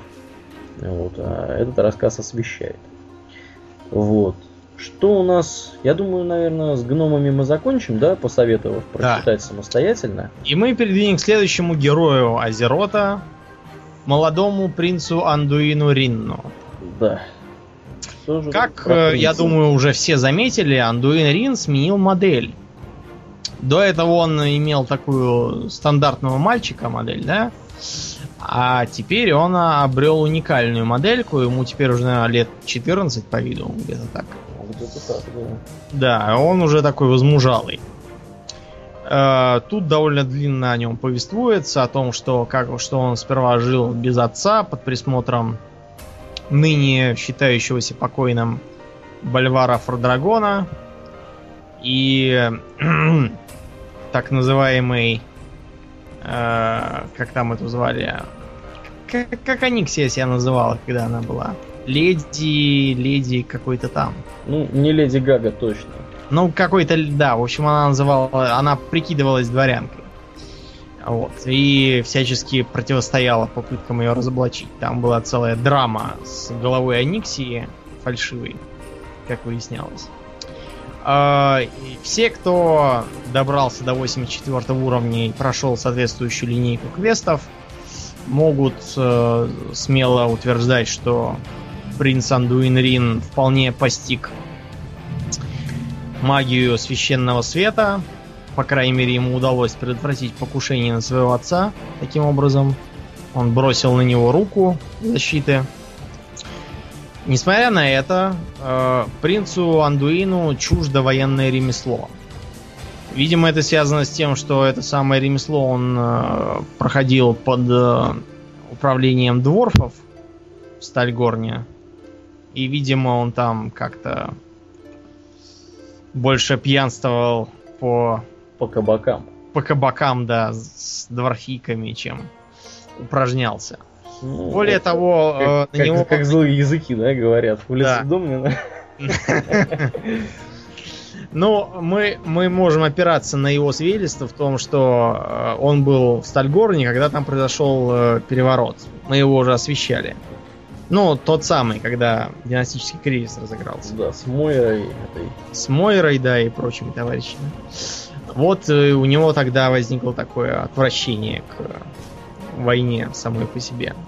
Мы, в общем, надеемся, что он станет, наверное, священником или, может, даже паладином, но таким паладином святости, который лечит. Ну, а я лично надеюсь, что он станет паладином защиты. Ну, всяко В свою свое. очередь, да, свою очередь. Будем, будем на это рассчитывать. Вот. Ну, здесь логично, наверное, было бы со стороны Blizzard тоже какой-нибудь рассказец. Ну, я думаю, что вместо рассказа тут имеется э, в виду вот эта вот цепочка квестов. э, с, Да, ну тут еще некоторые подробности в духе того, что э, король Вариан прибыл с э, группой оперативников в ШРУ для того, чтобы убить Мойру, э, Таурисан, но помешал ему как раз его сын, который считал, что это не, не наш метод. Вот. И в конце э, повествуется, что Андуэн, пока жил в Стальгорне, нашел свое истинное призвание. Он решил стать жрецом, посвятить себя свету. Так что мне, в общем, я, я был прав в моем. Ну, ты знаешь, это еще не до конца известно. Ну да, он все-таки еще молодой. Подождем, подождем еще пару лет, еще пару Я когда обгонов. был в его возрасте, хотел стать юристом, вот.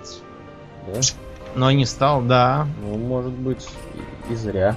А может и не зря. Ты знаешь, мне кажется, не зря. Ну, черту. Ну. Юристы, не обижайтесь, мы вас любим. Да, мы. Я просто за себя говорю. Да, у нас есть один хороший знакомый юрист. Вот, он нормальный парень. Вот, едем мы, наверное, дальше. Дальше у нас там есть еще про Бейна. Про, Да, про- про давай Бейна- сразу про Бейна, раз уж мы начали это про, Про персонажей, про да. персонажей, давай и про Бейна тоже скажи. Есть у тебя что про Бейна сказать? Э, скинь ко мне, потому что я что-то не вижу. Про Бейна ты не видишь. Так, а я Да, про Бейна я про Бейна вижу. видел. Я только про Бейна вижу, но не вижу ссылки. Сейчас я ссылку найду, а пока я ищу ссылку, Я, я, сейчас лаунчер открою и там возьму ссылку.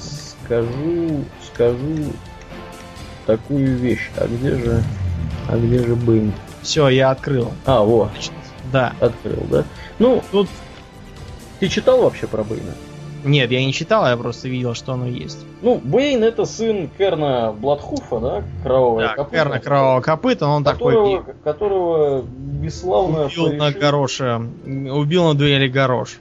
В общем-то, гнусным способом, отравленным Сам Бейн выглядит весьма молодым, то есть у него такая черная грива на холке, черные рога абсолютно. Черные вот. Рога.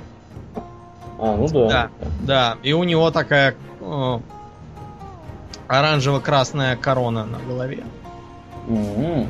Mm-hmm. Вот ты, видать, его разглядываешь где-то. Ну, я да, я его смотрю на этой. А, тут есть сейчас. Да. да, есть картинка как бы. И тут такая, да, такая история с иллюстрациями и прочим. История с иллюстрациями.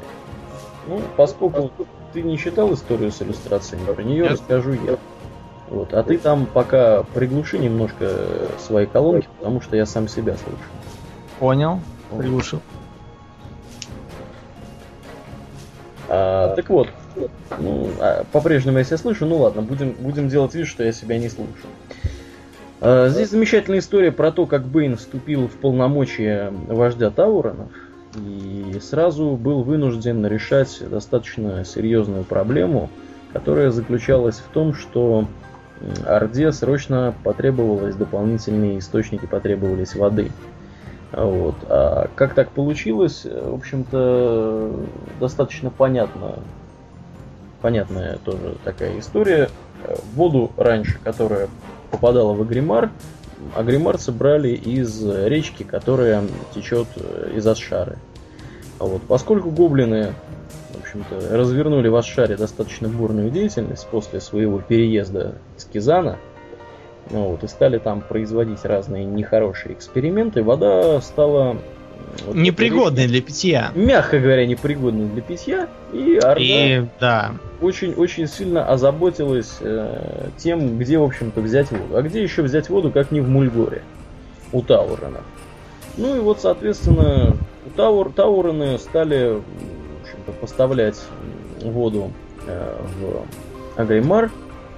Я думаю, что те, кто представляет себе карту Калимдора, помнят, что нужно воду из Мульгора доставить через Бернс э, в Дуратар, а потом, собственно, в сам Агримар. То есть путь не близкий. Сейчас, я думаю, область 4, наверное, он занимает игровой карты.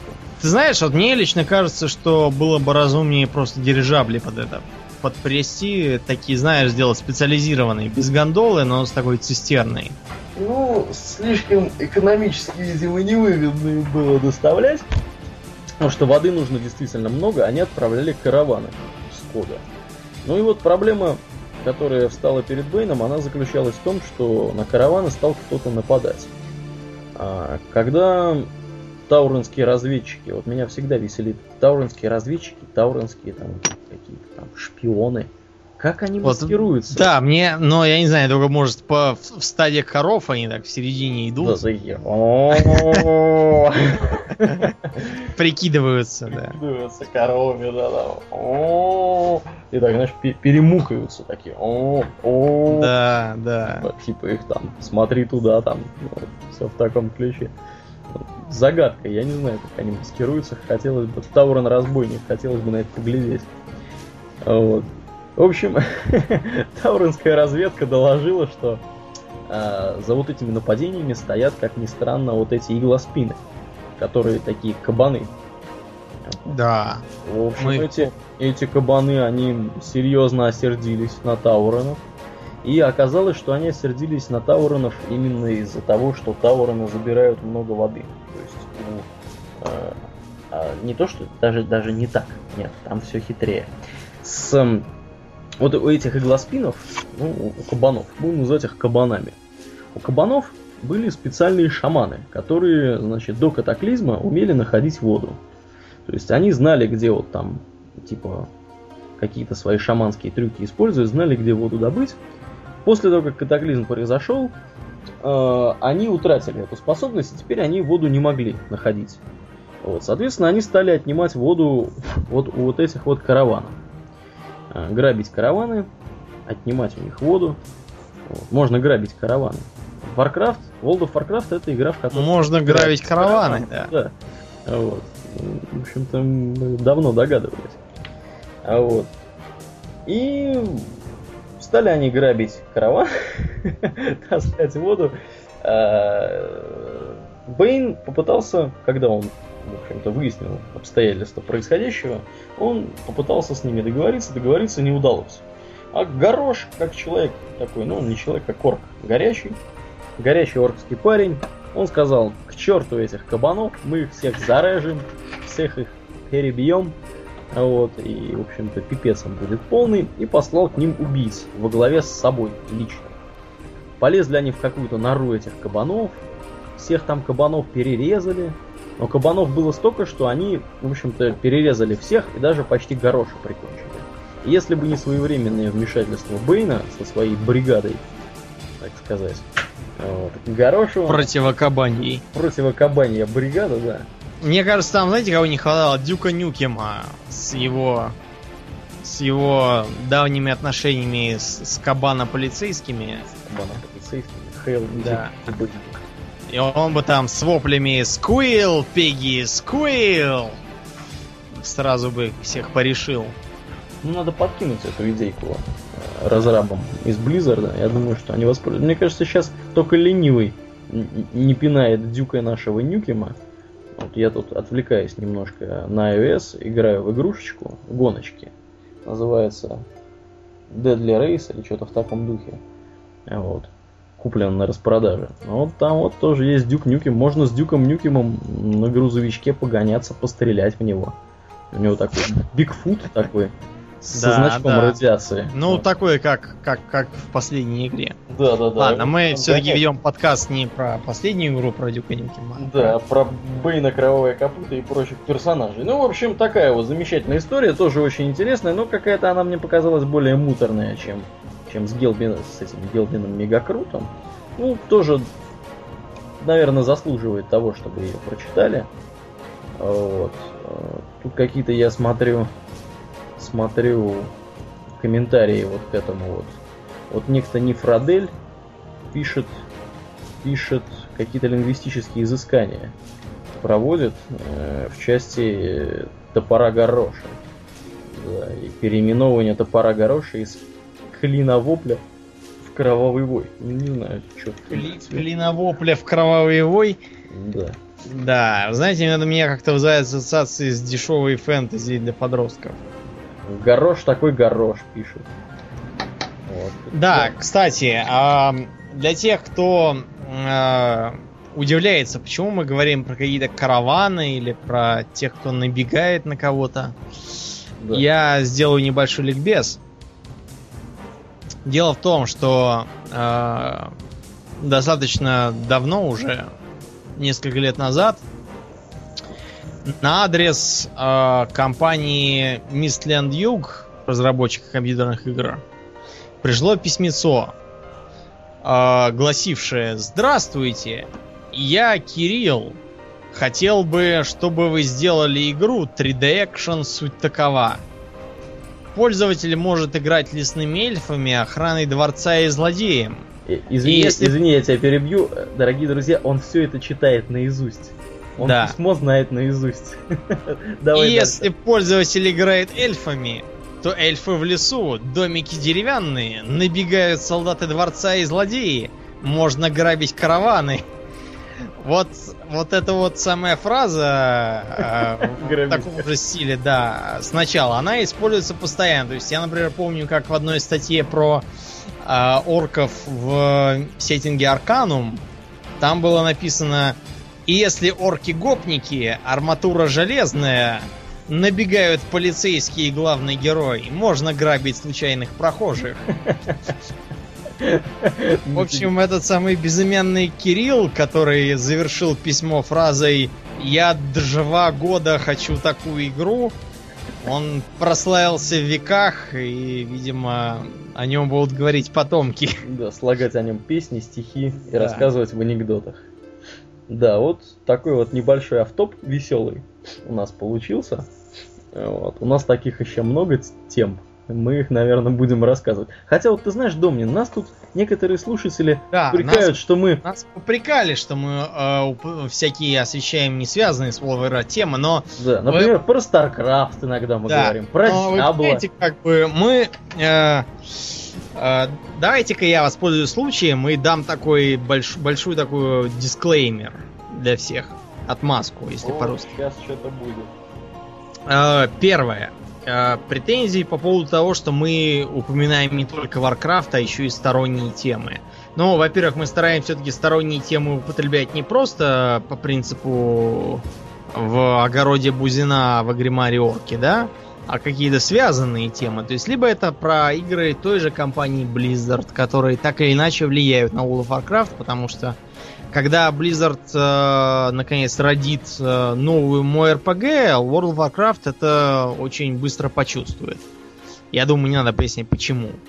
А потом э, вы, я думаю, понимаете, что куча питомцев типа маленького Диабло или там маленького Тора какого-нибудь или Мурлока в, досп- в броне космодесантника из Старкрафта.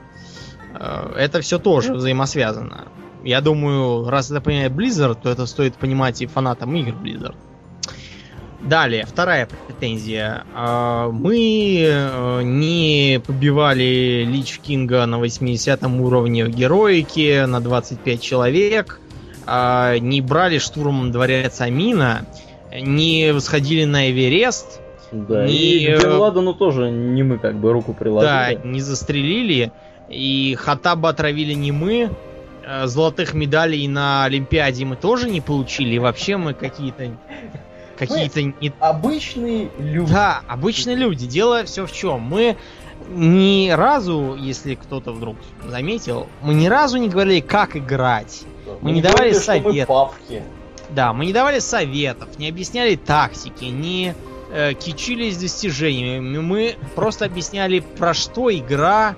Мы э, отмечали разные э, красочные моменты, э, историю игры вспоминали. Да, и вообще у нас вся, в общем-то, наша подкастерская деятельность идет в формате живой беседы. Друзья, Да. мы беседуем, понимаете? У нас нет задачи там кого-то образовывать. Учить, да, обучить. Это мы, мы верим, что люди научатся и обучатся, изгорят сами, они откроют в гугле, наберут гайды и узнают все, что им надо. А мы стремимся, так сказать, дать такое э, художественно-документальное сопровождение к World of Warcraft. Сделать, сделать это дело немножко более интересным. То есть, если у вас есть... Пояснить, да, некоторые моменты, если вдруг до кого-то не доперли некоторые а, чересчур глубокие шутки, объясните их. Напомнить тем, кто недавно начал играть, о том, как оно было когда-то. Вот. И вообще держать в курсе новостей. То есть у нас такая познавательно-развлекательная форма, а вовсе не тренерско-поучительная. Да, и поэтому, друзья, ну не надо от нас там требовать, да, как какого-то там обзора Да. патчей. Там. Мы, мы бы, так сказать, если у кого-то есть желание сделать подкаст о тактиках или э, о там о конкретных боссах в рейдах, мы с удовольствием это послушаем сами, потому что мы многого не знаем. Э, Там совершенно справедливо замечали, что мы э, иногда чего-то не знаем, иногда о чем-то можем ошибиться вполне. Допустим, мы этого давно не видели или ну, видели только раз, и поэтому или, или правильно никогда не поняли. видели как вариант. Неправильно поняли, да. Но я просто стараюсь все посмотреть, там, независимо от. Э, Мы вполне можем заблуждаться. Просто тут э, у нас задача не давать какую-то точную информацию по World of Warcraft и инструкции, а э, предоставить такое вот сопровождение. У тебя Худо- что-то там заиграло. Да, это, Художественное с- видимо, Художественное это- сопровождение это заиграло. художественная работодательница мне, видимо, пишет. Художественная работодательница. Да. А, Поэтому, друзья, в общем-то, подводя итог вот этим словесным изли- излиянием нашего дорогого Домнина, я хочу сказать, что спасибо, что вы нас слушаете. Адекватную критику, конечно, мы воспринимаем тоже адекватно.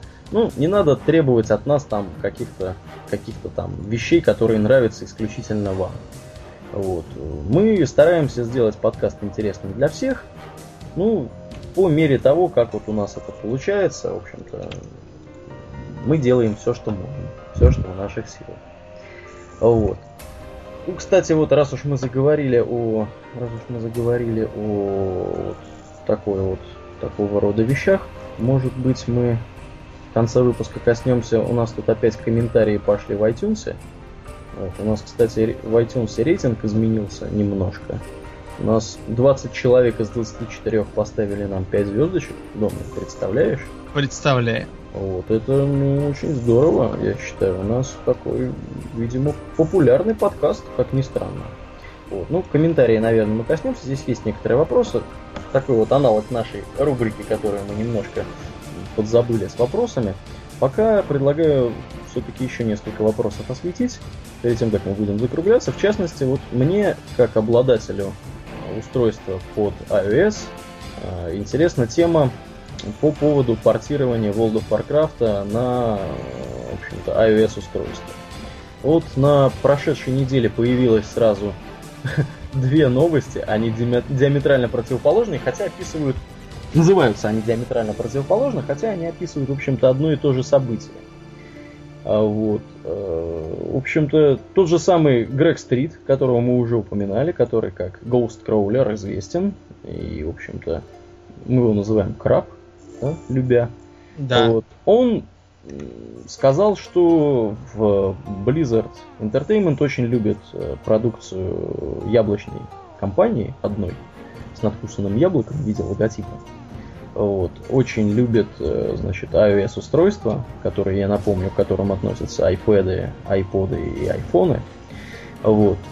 И в отдаленной перспективе Blizzard хотела бы, хотела бы Э, выпустить э, версию World of Warcraft, которая была бы адаптирована для iOS. Тем более, что мы уже, Домнин, с тобой, по-моему, однажды освещали, как какие-то товарищи прикрутили, прикрутили, в общем-то, элементы управления э, для персонажа World of Warcraft к iOS устройству и показывали какую-то демку, где да, да, мы человек, это... человек на iPad гоняет World of Warcraft, там, используя используя такие вот достаточно классические для iOS э, значит, элементы управления. Вот. Но в то же время э, тот же самый Краб, Грег Стрит, он подчеркнул, что в настоящий момент э, не ведутся никакие работы по вот такому портированию, потому что изначально World of Warcraft создавался все-таки под PC вот, и под Mac, то есть под устройства, которыми нужно управлять при помощи клавиатуры и мыши. Вот. Ну, кстати говоря, отдельная такая небольшая тема, Домнин, мы, по-моему, тоже ее с тобой как-то раз касались, почему нету для консолей. Да, мы как-то раз касались, дело в том, что это, этой теме уже много лет, ей уже, по крайней мере, года три, и э, первое, первый запрос на портирование World of Warcraft на консоли был именно тогда, три года назад. Ответ был ровно такой же. Нужна клавиатура, вон там дверь. Да, и, ребята, до свидания. Да. Больше ничего не сказали. Да, ну вот, тем не менее, как я уже говорил, вот новость на overclockers.ru утверждает, что Blizzard пока не рассматривает iOS и консоли в качестве игровых платформ. А новость на 3dnews.ru говорит, что World of Warcraft адаптируют для iOS консолей. То есть, ну, понятно, что когда-то, скорее всего, это произойдет, вот. Но это произойдет, скорее всего, не скоро. Вот. Хотя, конечно, я думаю, что было бы интересно на это посмотреть. Я бы вот, если бы такая версия вышла, я бы с удовольствием играл бы в нее. Хотя я подозреваю, что управлять в этом случае персонажем было бы э, сложнее. Ну, хотя, черт его знает, может быть, оно на самом деле не так. Вот. Ну, наверное, с iOS темой чтобы не гневить дальше наших слушателей, которые любят жаловаться, что вот мы говорим мало про World of Warcraft, мы говорим много про какую-то ерунду. Поедем, наверное, дальше. Следующая новость у нас непосредственно про World of Warcraft, и заключается она в том, что изменилась э, бесплатная пробная версия. Да, мы эту тему объединим с еще одной темой. Дело в том, что помимо изменения бесплатной пробной версии, изменения постигли платную полную версию World of Warcraft. Так. Дело в том, что э, платная полная версия World of Warcraft теперь э, тоже растолстела и включает в себя Burning Crusade. То есть с сегодняшнего дня классические аккаунты World of Warcraft прекращают свое существование. Минимальная поставка игры включает в себя Burning Crusade. Ну а, соответственно, бесплатные, э, бесплатные аккаунты стали вечными. А раньше, если вы помните, можно было играть 10 дней. Чем э, невозбранно пользовался Аурлиен в свое Да. время. Да, был Он, такой. да, он завел себе бесплатный аккаунт и, пользуясь тем, что мы с ним сидели в одной и той же комнате и играли за соседними столами, он пользовался тем, что он мог общаться э, Ну да, сам- там можно, там можно общаться, по-моему. э, только с теми, кто у тебя зафрендил по Real ID. Ну, тогда еще, тогда еще просто, про- просто в друзья добавил, с ними тоже можно было общаться. Нельзя было общаться там каком-то там, нельзя было вступить в гильдию, в гильдейском чате общаться. В общем чате, по-моему, тоже нельзя общаться. В таком вот ключе. Гильдию нельзя было, да, затевать, нельзя было торговать с другими, нельзя было расти свыше 20 уровня, по-моему. Да. Вот. да. А теперь, несмотря на то, что расти свыше 20 уровня все равно нельзя, играть можно вечно. Если вам интересно играть на 20 уровне и ни с кем не общаясь, то Христа ради. Ну, Играйте, хоть, хоть хоть- обыграйся. да, хоть обыграйтесь. Вот, ну, в общем-то, еще одним следствием вот этого изменения стало то, что все аккаунты, которые были пробные и которые были заблокированы по истечении 10 дней, они обратно реанимированы к жизни, то есть их пользователи могут э, беспрепятственно, если эти аккаунты не были удалены там за древностью лет, они могут запросто их э, реактивировать и пользоваться ими дальше. То есть у людей, у которых есть прокачанные 20 уровня персонажи, они могут их э, в общем-то, использовать дальше. Я говорю это потому, что у меня есть мой хороший э, товарищ, который, в общем-то, попал в такую ситуацию. И он уже, наверное, года два как не играет после того, как версию поиграл. Но у него, к сожалению, жизненные обстоятельства такие, что он не может себе позволить э, выделить э, сколько-нибудь э, времени и поиграть в World of Warcraft в будни. Вот, у человека очень плотный график рабо- рабочий. Вот. Ну, для него у меня есть хорошая новость. Я ему, помнится, дарил ключ от классического World of Warcraft, а теперь у него есть и совершенно бесплатно World of Warcraft Burning Crusade. Вот. Олег, если ты нас слушаешь, поздравляю тебя с этим обстоятельством. Надеюсь, что Да. скоро ты к нам присоединишься. Вот. Э, Ну, наверное, на этом, значит, мы закончим и перейдем к вопросам, точнее, к ответам, которые дает отдел творческой разработки на различные вопросы, которые задают ему пользователи, а также э, некое межгалактическое правительство Луны. Вот. Домен, ты видишь Да, такое? значит, э, э, что касается межгалактического пра- правительства Луны, Да. оно пригрозило сдвинуть орбиту Земли, если Blizzard не обнародует ответы на вторую часть вопросов к отделу творческой разработки. Да, и я думаю, что серьезно. устрашившись, да, устрашившись э, таких угроз, отдел творческой обработки изверг из себя целую целый, да, целый водопад ответов на вопросы. Мне кажется, что вот э, ответы творческой разработки, как и вопросы к нему, они более интересные ответов на тему. А вот почему у магов э, у них PvP их не понерфили, а почему рыцари смерти так танкуют? Э, ну вы поняли меня. В общем, мне кажется, что вот нытье по поводу того, кому там прибавить, убавить параметров, оно это, это какое-то пошлое мещанство, по-моему. Ну, Вот. Э, Мне, мне Я вообще кажется, чувствую, что... я чувствую, что после этого выпуска нас будут обвинять в том, Она- что мы не любим пошлых мещан. Да, что мы не любим пошлых мещан, но вы извините, мы, мы всех любим, просто мне кажется, что э, у пошлых мещан у них тоже есть свое место в жизни, и это место не распространяется на общепринятые ответы, вот эти вот самые. Мне кажется, просто это не стоит того, чтобы это прямо обсуждать всем миром, но если вы, конечно, не корейский э, игрок, который уморил там своих детей или сжег своего отца или Были, были и такие. Были, да, вот такие вот граждане. Ну, граждане, не, не доходите до таких Да, не надо так делать. Это у корейцев, видимо, у них может какая-то такая народная традиция. Я, я не буду осуждать их. Это, это корейцам виднее, но мне Ну. кажется, это не очень хорошо. Ладно, давай. Двинемся к вопросам. Значит, первый вопрос. Насчет канонов. Считаются ли книги по ролевой игре Warcraft и World of Warcraft как таковой каноническими? Нет, не считаются. Слава Мы богу. можем. Да, и слава богу, потому что мы можем, например, вспомнить ляп. Н- Нас могут э, убеждать, что это не ляп, что это так задумывалось, но мы просто плюнем в глаза и насмеемся над этими жалкими потугами, потому что... Да, потому что то, что Ричард Кнак в своих книжонках про войну древних, э, я напомню, это та, когда раскололся Калимдор и провалилась центральная часть континента, создавая э, современные два континента. Э, там фигурирует демон Хакар. Э, потом, когда книга уже написалась, оказалось, что в World of Warcraft уже есть Хакар, и это как бы бог крови э, троллей. Да. Вот. И получилось неудобно, поэтому пришлось срочно объявлять, что это вот это другой Хакар. То есть это- Два, в общем-то, Совершенно другой, да. Это Так, просто однофамильцы. да. Хакар, Хакар Гусейнович. Да. Да, какой-то совершенно другой Хакар. В общем, мы, мы понимаем попытки это замазать, но по-нашему просто Ричард Кнак бездарно ляпнул. И ничего другого от Ричарда Кнака Ожидать, в общем-то, и не следует. Да. Следующий вопрос. Куда девался X? Где X?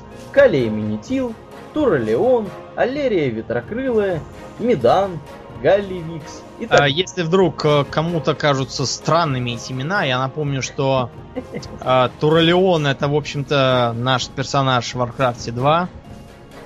А Лерия Ветрокрылая это один из героев в аддоне к Warcraft 2, которая, по сообщениям, пропала после него. Э, неизвестно, куда делась на просторах запределья. И, в общем, нет ее. Ответ на это такой. Э, Персонажи эти, конечно, пропали, но они пропали не просто так. Они будут в следующем аддоне или в следующих патчах, или... Или Ну, в общем, будут. всплывут. Они будут, не трепыхайтесь.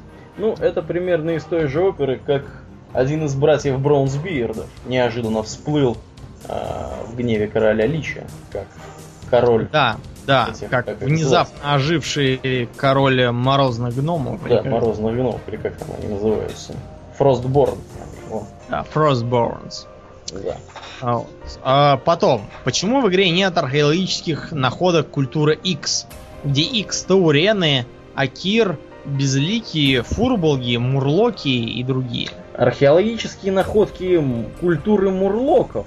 А вот интересно, Ну. а у мурлоков у них вообще есть культура какая-нибудь? А, Мы же с тобой читали, по-моему, статью на Википедии, где объяснялось, что у мурлоков очень характерная культура и есть некоторое понятие религии. Дело в том, что они поклоняются чему-то крутому. А, К примеру, скажем, а, в окрестностях их деревни на берегу плавает большая белая акула. Они поклоняются акуле. А, Вдруг из Вайшира прибывает Нага, ведьма, и убивает акулу. Они начинают поклоняться Наге ведьме. И так до бесконечности. Ну какие мурлоки-то, приспособленцы. Ну, Приспособ... Но э, это, это такая типичная анимистическая культура. Вот, в общем, нам объясняют, что если в данный момент в игре нет археологических находок конкретной расе, это не значит, что данная раса вообще не оставила артефактов и потом их в обновлениях не будет. Вероятно, будут. Да, ну мы знаем, что археология, она далека от завершения, и наверняка будут добавляться какие-то какие-то новые расы. Кстати, Домнин, я вот давно археологией не промышляю. Скажи мне такую вещь, не прояснилось ли назначение вот этого вот в списке рас а, затемненного, затемненные шляпы Харрисона Джонса вместе с киркой и так далее? Не, по-моему, ни черта не прояснилось. Не прояснилось, да? Интересно. Да. Значит, э, потом. Встречались ли игрокам World of Warcraft настоящие титаны? Это вообще такой закономерный вопрос, потому что постоянно говорилось Титан Локен, Титан тот, Титан этот. Никакие Нет. не, не титаны, друзья. Это не титаны. Это титаны, так сказать, в, в смысле титанские создания. Вот. А они, они не считаются титанами как таковыми. Титаны, они большие, толстые, всеведущие. Это не титаны. Далее. Приходятся ли ночные эльфы родственниками троллям? Об этом можно почитать в пятом выпуске официального журнала World of Warcraft. Я вам скажу, не читая, да, приходится. Ну, Подробности в том же World of Warcraft. который, скажу- кстати говоря, еще не вышел. Я так понимаю, что у нас в нашем распоряжении Домнин, кстати говоря, есть четыре первых выпуска. Я думаю, нам неплохо было бы сделать по ним э, что-то вроде такого вот обзорного, обзорного какого-то обзора.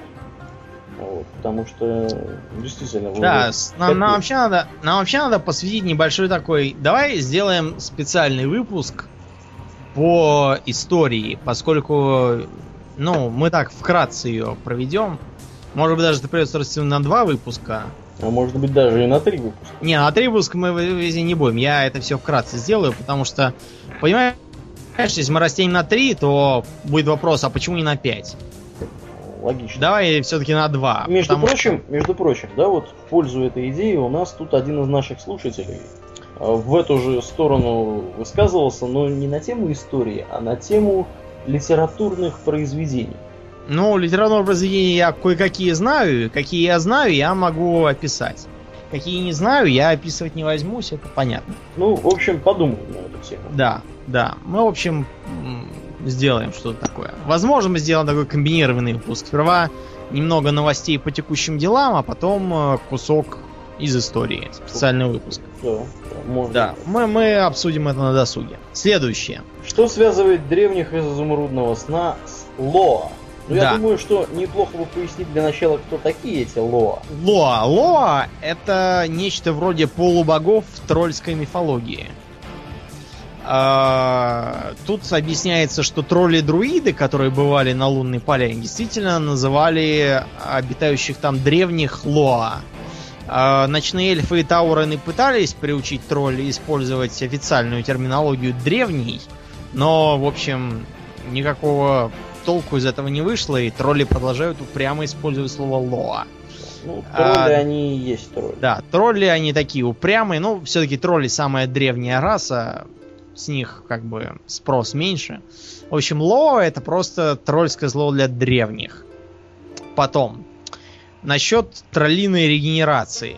Мы все помним, ну то есть не все помним, конечно, а Аксакалы, которые играли в Warcraft 2, что у троллей там была регенерация. Ну и в последующих играх тоже была регенерация. Была. Да. А почему же Зульджин, который вынужден был избавиться от своей руки, чтобы сбежать от э, эльфов, не отрастил себе новую руку? Э, тут в целом говорят, Простой, в общем-то, ответ-то. да, такой пр- простой ответ, что Простой, если ага, да. тролль, он находится в гармонии с лоа своего племени, то они могут затрачивать за, заново пальцы там на руках, ногах, вероятно, уши, может быть, там зубы выбитые какие-нибудь. В общем, Да. могут отращивать. Ну, такие, да, небольшие части тела. Среди троллей ходят легенды о тех, кто, получив специальные благословения Лоа, открылся дар к регенерации вообще и рук, и ног, и чуть ли там не кишок выпущенных. Вот. Например, в сказании о Вуладжине говорится о том, что он восстановил чуть ли не все свое тело после того, как свалился в озеро Пламени Тьмы. Но Лоа они такие, они ведь не только благословляют, они еще и проклинают. Например, э, те, кто прокляты Лоа, не могли залечить даже обычные раны и так с ними всю жизнь мучились. То есть, представляете, кошка вас поцарапала, и вы вот так всю жизнь и будете Ходить возиться. поцарапанным Да, кошкам. поцарапанным с кошкой, потешая публику. В общем-то, не Вот. очень приятная перспектива. Да, то есть мы можем заключить, что регенерация троллей, она с одной стороны рудиментарна, а с другой стороны она сильно, вли- э, сильно подвержена влиянию древних. То есть без их силы отращивать себе можно разве что э, пальцы, носы, и уши и зубы. Волосы там, ногти. Волосы, да. Вот, кстати, про волосы это 5. Я думаю, что среди троллей нет такой проблемы, как облысение. Очень, да, очень вероятно. Да. Следующий вопрос хороший, нравится мне. Какие расы существовали на Азероте до появления Титана? Кроме э, элементарий, которые в целом разумными считаться могут, я не знаю, с натяжкой. Единственными разумными обитателями были тролли, которые уже завелись. Кстати, это интересно. Я вообще думал, что тролли завелись по... Ну ладно. После Да. Нет, я думал, что они завелись после того, как э, титаны оставили колодец э, магии своей.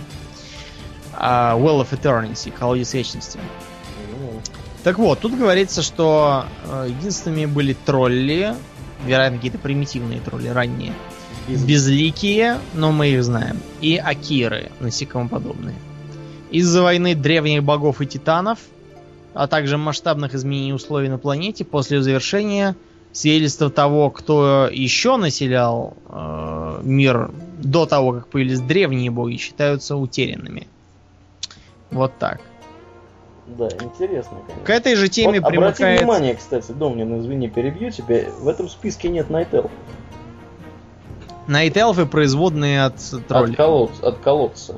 Да, из-за колодца. Видимо, они от... Колодца. И именно поэтому в культе высокорожденных эльфов такое место занимал колодец. Наверное, да. Да. Едем дальше. Были, Были ли у ли- Талвиров Ульдума какие-либо контакты с Азеротом за все их время существования? Ну, я думаю, что для начала надо рассказать вообще, что такое Ульдум и почему Да. такой вопрос возник. Дело в том, что Ульдум это, э, в принципе, давно открытая, но просто еще не посещавшаяся э, разумными расами Азерота Земля. Это своеобразный э, заповедник титанов, в котором скрывались э, так называемые чертоги происхождения, или я не знаю, как их там назвали, Halls of Origination. Halls of Origination, да. Я извиняюсь перед э, русскоязычными игроками. Вот, которые предназначались для, э, собственно, начала заселения э, этой планеты разумной жизнью, и в случае, если что-то пойдет не так, э, уничтожение этой жизни и начало всего, так сказать, с чистого листа. Э, Эта э, земля, принципе, была известна э, Лиге исследователей Стальгорна. Ну, вы знаете, Лига исследователей они такие. Они пронырливые ребята. Да, от них ничего не спрячешь. Вот. После того, как были обнаружены диски Нарганона в Ульдамане, Ульдамане, да. да, а, отправлялась небольшая экспедиция к Ульдуму, но там ничего достичь не удалось, кроме невнятных указаний, что Ульдум есть. Ульдум где-то здесь. Да, Ульдум где-то рядом. Да. Ну да. А, в последние времена, с наступлением катаклизма, система маскировки Ульдума дала сбой. И появилась, появился проход из пустыни Танариса в пустыню Ульдума. Чем сразу же воспользовались местные арабоподобные племена пустынников и стали сразу терроризировать местных талвиров. Э, В общем, несмотря на то, что эта система прекрасно работала до настоящего времени, талвиры в целом имели некоторое представление об окружающем мире. Поскольку титаны создали устройство для обеспечения безопасности этого самого Ульдума, и талвиры из них могли почерпнуть некоторую информацию. Мы вообще э, можем заметить, что талвиры, после того, как их тоже постигло проклятие плоти, они потеряли свои каменные тела, стали вполне, э, так сказать, из плоти и крови. А, они все равно сохранили свою страсть к охране э, э, титанских захоронений и, э, самое главное, чертогов э, Созидания. происхождения. Да, созидания или По-моему, они так называются. Ну, мне чертог подсказывает. созидания, пусть будут так, да. Частично через свои традиции, частично через инстинкты. Вот так. В общем, чертоги созидания были на самом деле системой, которую предполагалось, что активирует алгалон-наблюдатель, когда прибудет в Альдуар. Но вы помните, что случилось с алгалоном-наблюдателем. Он получил по ушам Да. и сказал, что, видимо, надо ему ехать домой, а то какие-то злые люди, Развелись. а. да, не дают ему Не по-человечески получилось, короче, с алгалоном. с алгалоном. Да. Ну, Далее. Замечательно. А, Вопросы еще какие-то? Странная фраза «Король Лич должен быть всегда». всегда. Я даже не знаю, когда по-английски, видимо, «Лич King forever». Лич King forever. Да. да, которую нашептывают духи мертвых, заключенные в ледяной скорби. Кроется ли что-то за этими высказываниями? Нет. Ну, нет. Тут ничего не кроется, это просто так для, для антуража. Отношение Серебряного Ангарда к отрекшимся как-то изменилось после недавних действий Селиваны. Но Серебряный Авангард, он высоко ценит вклад отрекшихся. Мы можем вспомнить отрекшихся членов Серебряного Авангарда для начала. Но деятельность Сильваны их сильно настораживает. Так что, в общем, за Сильваной теперь приглядывают. Да, поскольку своими поступками она все больше начинает напоминать короля Лича. Ну, это, в общем-то, разумно. Разумно, да. Во владениях отрекшихся нет ни гавани, ни верфи. Где они вообще делают свои корабли? И делают Флот... ли они их вообще? Да. А тут написано, что они их не делают. Флот отрекшихся состоит из затонувших кораблей, поднятых со дна океана. Многие из этих кораблей, кажется, стояли на, на вооружении Лордерона. Мне кажется, это очень так стильно, что типа это мертвые корабли погибшего флота мертвого государства Лордерон. Поскольку единственными внятными наследниками Лордерона являются отрекшиеся. Мы, мы сейчас не будем да, так, спорить с этим. Поскольку основная масса э, условно живых граждан Лордерона состоит именно в отрекшихся. Условно мертвых. Да. Когда нежить пользуется заклинанием свет небес, это чревато какими негативными последствиями для них? Но мы э, напомним, что это связано с э, игрой Warcraft 3, где ну, свет небес э, ранил нежить, исцеляя живых. И наоборот, у да, нежити да, да, был, было да, такое удушение, э, которое лечило мертвых, но губило жизнь. Тут написано, что чтение заклинаний света или лечение магии Дашко вызывает только боль. Жрецы, отрекшиеся, не разлагаются и не взрываются под длительным воздействием света, как бы им этого не хотелось. Я сейчас дам маленькую, маленькую такую справочку. Дело в том, что жрецы, отрекшиеся, не являются э, жрецами Церкви Света. Э, жрецы, отрекшиеся, создали свою, так называемую, еретическую Церковь Света. Они считают, что э, свет это э, такое бытие, то есть неважно, живой ты или мертвый, но э, ты часть бытия. Э, из этого вытекают разные другие интересные э, философские идеи, вроде того, что главнейшей добродетелью для существ является уважение к другим, но мы этого сейчас касаться не будем, поскольку у нас не теософская беседа. Дальше. Если нежить постоянно пребывает под действием силы света, скажется ли это на них положительным образом с течением времени? Тут сложно сказать, поскольку нет сведений о нежити, пользующейся силами света до Третьей войны. Я напоминаю, что до Третьей войны рыцарями смерти были э, орочьи ученики Гульдана. Все они были перебиты в последующей войне. Да, Домнин, давай тут, тут еще много вопросов. Давай выберем парочку. Да, давай выберем, да, парочку. Про спелбрейкеров здесь есть. Да, кстати. Вот про спелбрейкер. Скажи, на, скажи нам. Какова просто. судьба эльфов крови разрушителей, рушителей чар? Это спелбрейкеры.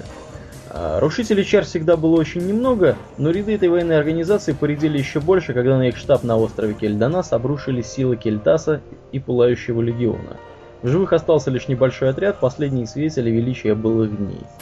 Ну, соответственно, после предательства Кельтаса рушители чар перестали набирать новых рекрутов. То есть спелбрейкеров, скорее всего, мы больше не увидим.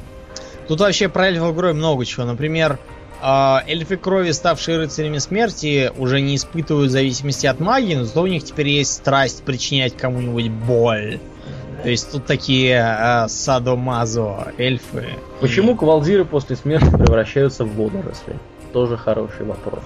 Да, это, кстати, интересно. Откуда же каменные штормовые драконы? Ну, тут э, ссылка на исследование Брана Бронзоборода. Ну и последний вопрос. Илуна происходит из Наару? Да, ну, когда Вельна в последний раз была в Дарнасе, он объяснил, что описание Луны, которое дают Келдарай, и ее божественная сила вполне соответствует тому, что он встречал, общаясь с Наару. он начал распространять свое мнение относительно того, как следовало резать на Ару, но Тиранда его выгнала вон. А, Благодарил да. и вежливо попросил их впредь воздерживаться. Да, но и, я, я, я думаю, что это просто такое отражение, так сказать, э, похожих мифов разных народов. Ну, в принципе, да, действительно, чем-то она на Наару похожа по описаниям. Но я, я как бы сказал просто, что на Ару они похожи в целом на богов, и мы вспомним, что у ночных эльфов и у Тауренов культ, в общем-то, один и тот же, просто с немного разными трактовками названий. Ну да. Ну, мы уже выбрали наши два часа. В общем-то, я гляжу. Давай мы кратенько вопросов коснемся, которые нам прислали наши слушатели. Будем закругляться, а оставшуюся часть вопросов рассмотрим э, в следующем выпуске если ты не возражаешь. Никак не возражаю. Так, итак, значит, у нас тут, вот возвращаясь опять к нашему iTunes, а я напоминаю, что в iTunes нас легко найти по э, ключевому слову Warcraft. Мы, в общем-то, в подкастах одни из самых первых. Вот, и во многом благодаря вам, дорогие слушатели, потому что вы ставите нам, в общем-то, много хороших звездочек разных. Мы, в общем-то, это только можем приветствовать. Так вот, нам здесь задают э, в комментариях, как ни странно, нам задают здесь вопросы. А вот, я зачитаю несколько буквально. А, некто Тор 5, я не помню, читали мы или нет. А, значит, что давно не играю, времени уже нет, но о последних и очень ранних вещах послушать интересно. Действительно ли выросли требования к железу, или был эпизод, когда выкатили неоптимизированный движок? Юмор это хорошо, хотелось бы его побольше, особенно после разбора какой-нибудь специфической темы. Ну, про движок. Думаю, есть что сказать от нас? Я думаю, что э, вот я, честно говоря, не заметил э, какого-то такого существенного резкого скачка требований к железу. Э, безусловно, требования к железу постепенно растут, но Blizzard э, постоянно пытается и подчеркивает это везде, где может, пытается сделать так, чтобы в World of Warcraft могли играть люди даже с довольно слабым железом. Да, да, это есть. Вот. Ну, я думаю, что если требования к железу и выросли, то, ну, я думаю, не сильно. И растут они достаточно постепенно. Вот. Э, дальше. Геном Сах. Некто геном Сах пишет, что давно перестал играть в WoW, но, но до сих пор слушаю ваши подкасты, очень интересно, много разнообразных тем для обсуждения. Продолжайте в том же духе. Не обращайте внимания на тех, кто ставит им одну звезду. Да, у нас был, кстати говоря, один слушатель, который нам поставил почему-то одну звезду. Мотивировал это тем, что мы, в общем-то, говорим не про World of Warcraft. Да, ну мы уже. Ну мы это уже, мы уже отвечали на этот вопрос, да. почему мы говорим. Да, успехов, удачи. Поскольку, так... да, мы, мы говорим про Warcraft, потому что Warcraft это часть окружающей реальности, и он от нее зависит. Поэтому мы иногда говорим про те части реальности, от которых он особенно сильно зависит. Вот и все. Дальше. Пишет нам. Привет, ребята, чем не нравятся русские сервера? Почему играете на европейских серверах? Зачем оскорблять школьников? Лично мне 17, я адекватен, дружу с русским языком. Ну, так, ну, э, давай, мы, давай, мне... давай, давай будем последовательно отвечать. Да. Чем не нравятся русские сервера? Вот, кстати, мне часто такой, часто такой вопрос задают. Ты вот, Домнин, что отвечаешь? Значит, я отвечаю следующее. Во-первых, я начинал играть на европейском сервере, я не вижу никакого мотива куда-то бежать. Непонятно почему. А, во-вторых, я прекрасно владею английским языком, потому что я все-таки закончил МГИМО и всякое такое. Сейчас вот, и... Спалился ты сейчас, в общем. Да, я, я спалился, что я такой весь. Подставился. Вот. А, я прекрасно владею английским, и более того, я работаю учителем английского в том числе. Я много кем работаю, но и учителем тоже. Поэтому для меня лично язык, во-первых, не проблема, во-вторых, мне кажется, что английский язык на, англи... на оригинальных серверах, он превосходит э, корявый перевод на русских серверах. Мы уже это обя... в комментах на RVR Arpod объясняли, но э, я повторюсь, э, я понимаю, что многим кажется, что перевод на русский вполне приличен, но это просто по...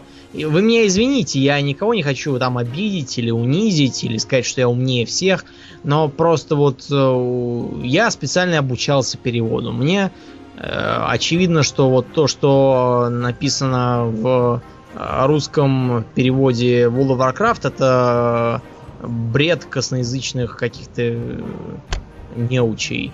Вы мне извините, я не хочу опять жить переводчиков, но а, вот так они сработали, я не могу по-другому оценить их работу. Я там объяснял, почему косноязычно переведены квесты, почему э, совершенно не по-русски это написано. По-русски так не говорят. Там какая-то корявая калька с английского, которую э, предполагается считать нормальным языком. Я это считать нормальным языком не буду, я Ну, буду в говорить общем, английский. ты как профессиональный, так сказать, профессионал, переводчик, ты негодуешь. Да, я, я никак, я просто я не хочу иметь с ним ничего общего, я буду на английском играть, там гораздо проще. Ну, я от себя, я от себя хочу добавить, что мы играем, в общем-то, вот именно по вот этим причинам, которые мы, в общем-то, Домнин сейчас перечислил нам, мы ни в коем образом не хотим там задрать нос кверху к небу, да, сказать, что мы очень крутые, потому что мы играем на европейских серверах и так далее, да. Вот. Мы играем просто потому, что нам так удобно. У нас там друзья, у нас там, мы привыкли, мы привыкли к подаче информации на английском. На английском, да. Нас это не Ой, раздражает, нам это Да, вот комфортно. э, понимаете, в чем дело? Вот э, нам перевод не нужен. А если он нам не нужен, то зачем он нам, собственно? Нужно смотреть фильмы и играть в игры на языке. Да, просто понимаете, в чем дело? А, Любой, самый прекрасный перевод, это в любом случае искажение. Э, Невозможно перевести так, как было написано, как ни стараясь, каким то талантливым не будь. Поэтому Атмосфера другая. Да. так. всегда лучше, всегда лучше все и читать, и смотреть, и играть тоже на языке оригинала, если есть такие познания. Да, Ну, если ты, конечно, не вьетнамский какой-нибудь. Ну, Хотя я вот да. что-то про ММО-РПГ из Вьетнама ничего не слышал. Про Ну, вот школьников. Ну, мы иногда школоту ругаем, но, друзья, надо понять, Понимаете, что мы да. подразумеваем под школотой. Термин, мы, спе- мы, мы Да. не, мы не, как бы не случайно говорим школота, а не там школьник просто не учить. Мы оба учились в школе, вы не поверите. Э, Мы учились в российской школе, а не в какой-то там на, в, в, в тридевятом царстве, а в совершенно обычной школе. Вот и как-то отучились и закончили институты и все такое.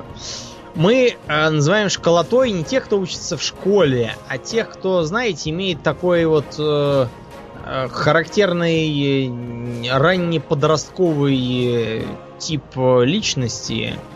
Ну, знаете, такой юношеский максимализм, попытки там себя э, вечно там считать умнее всех, э, мысли о том, что вот ты там какие-то совершенно новые, необыкновенные идеи выдвигаешь, хотя... В общем, всех тех, всех тех э, лиц моложе 18 лет, которые ведут себя Да, неадекватно. понимаешь, что даже не моложе 18, тут э, моложе, наверное, 50 или даже 90 лет бывает, а, потому что э, вы, я думаю, заметили, что в интернете куча жалоб на стариков, которые там что-то нехорошо делают, там хамят, там придираются не по делу, причем совершенно не по делу там.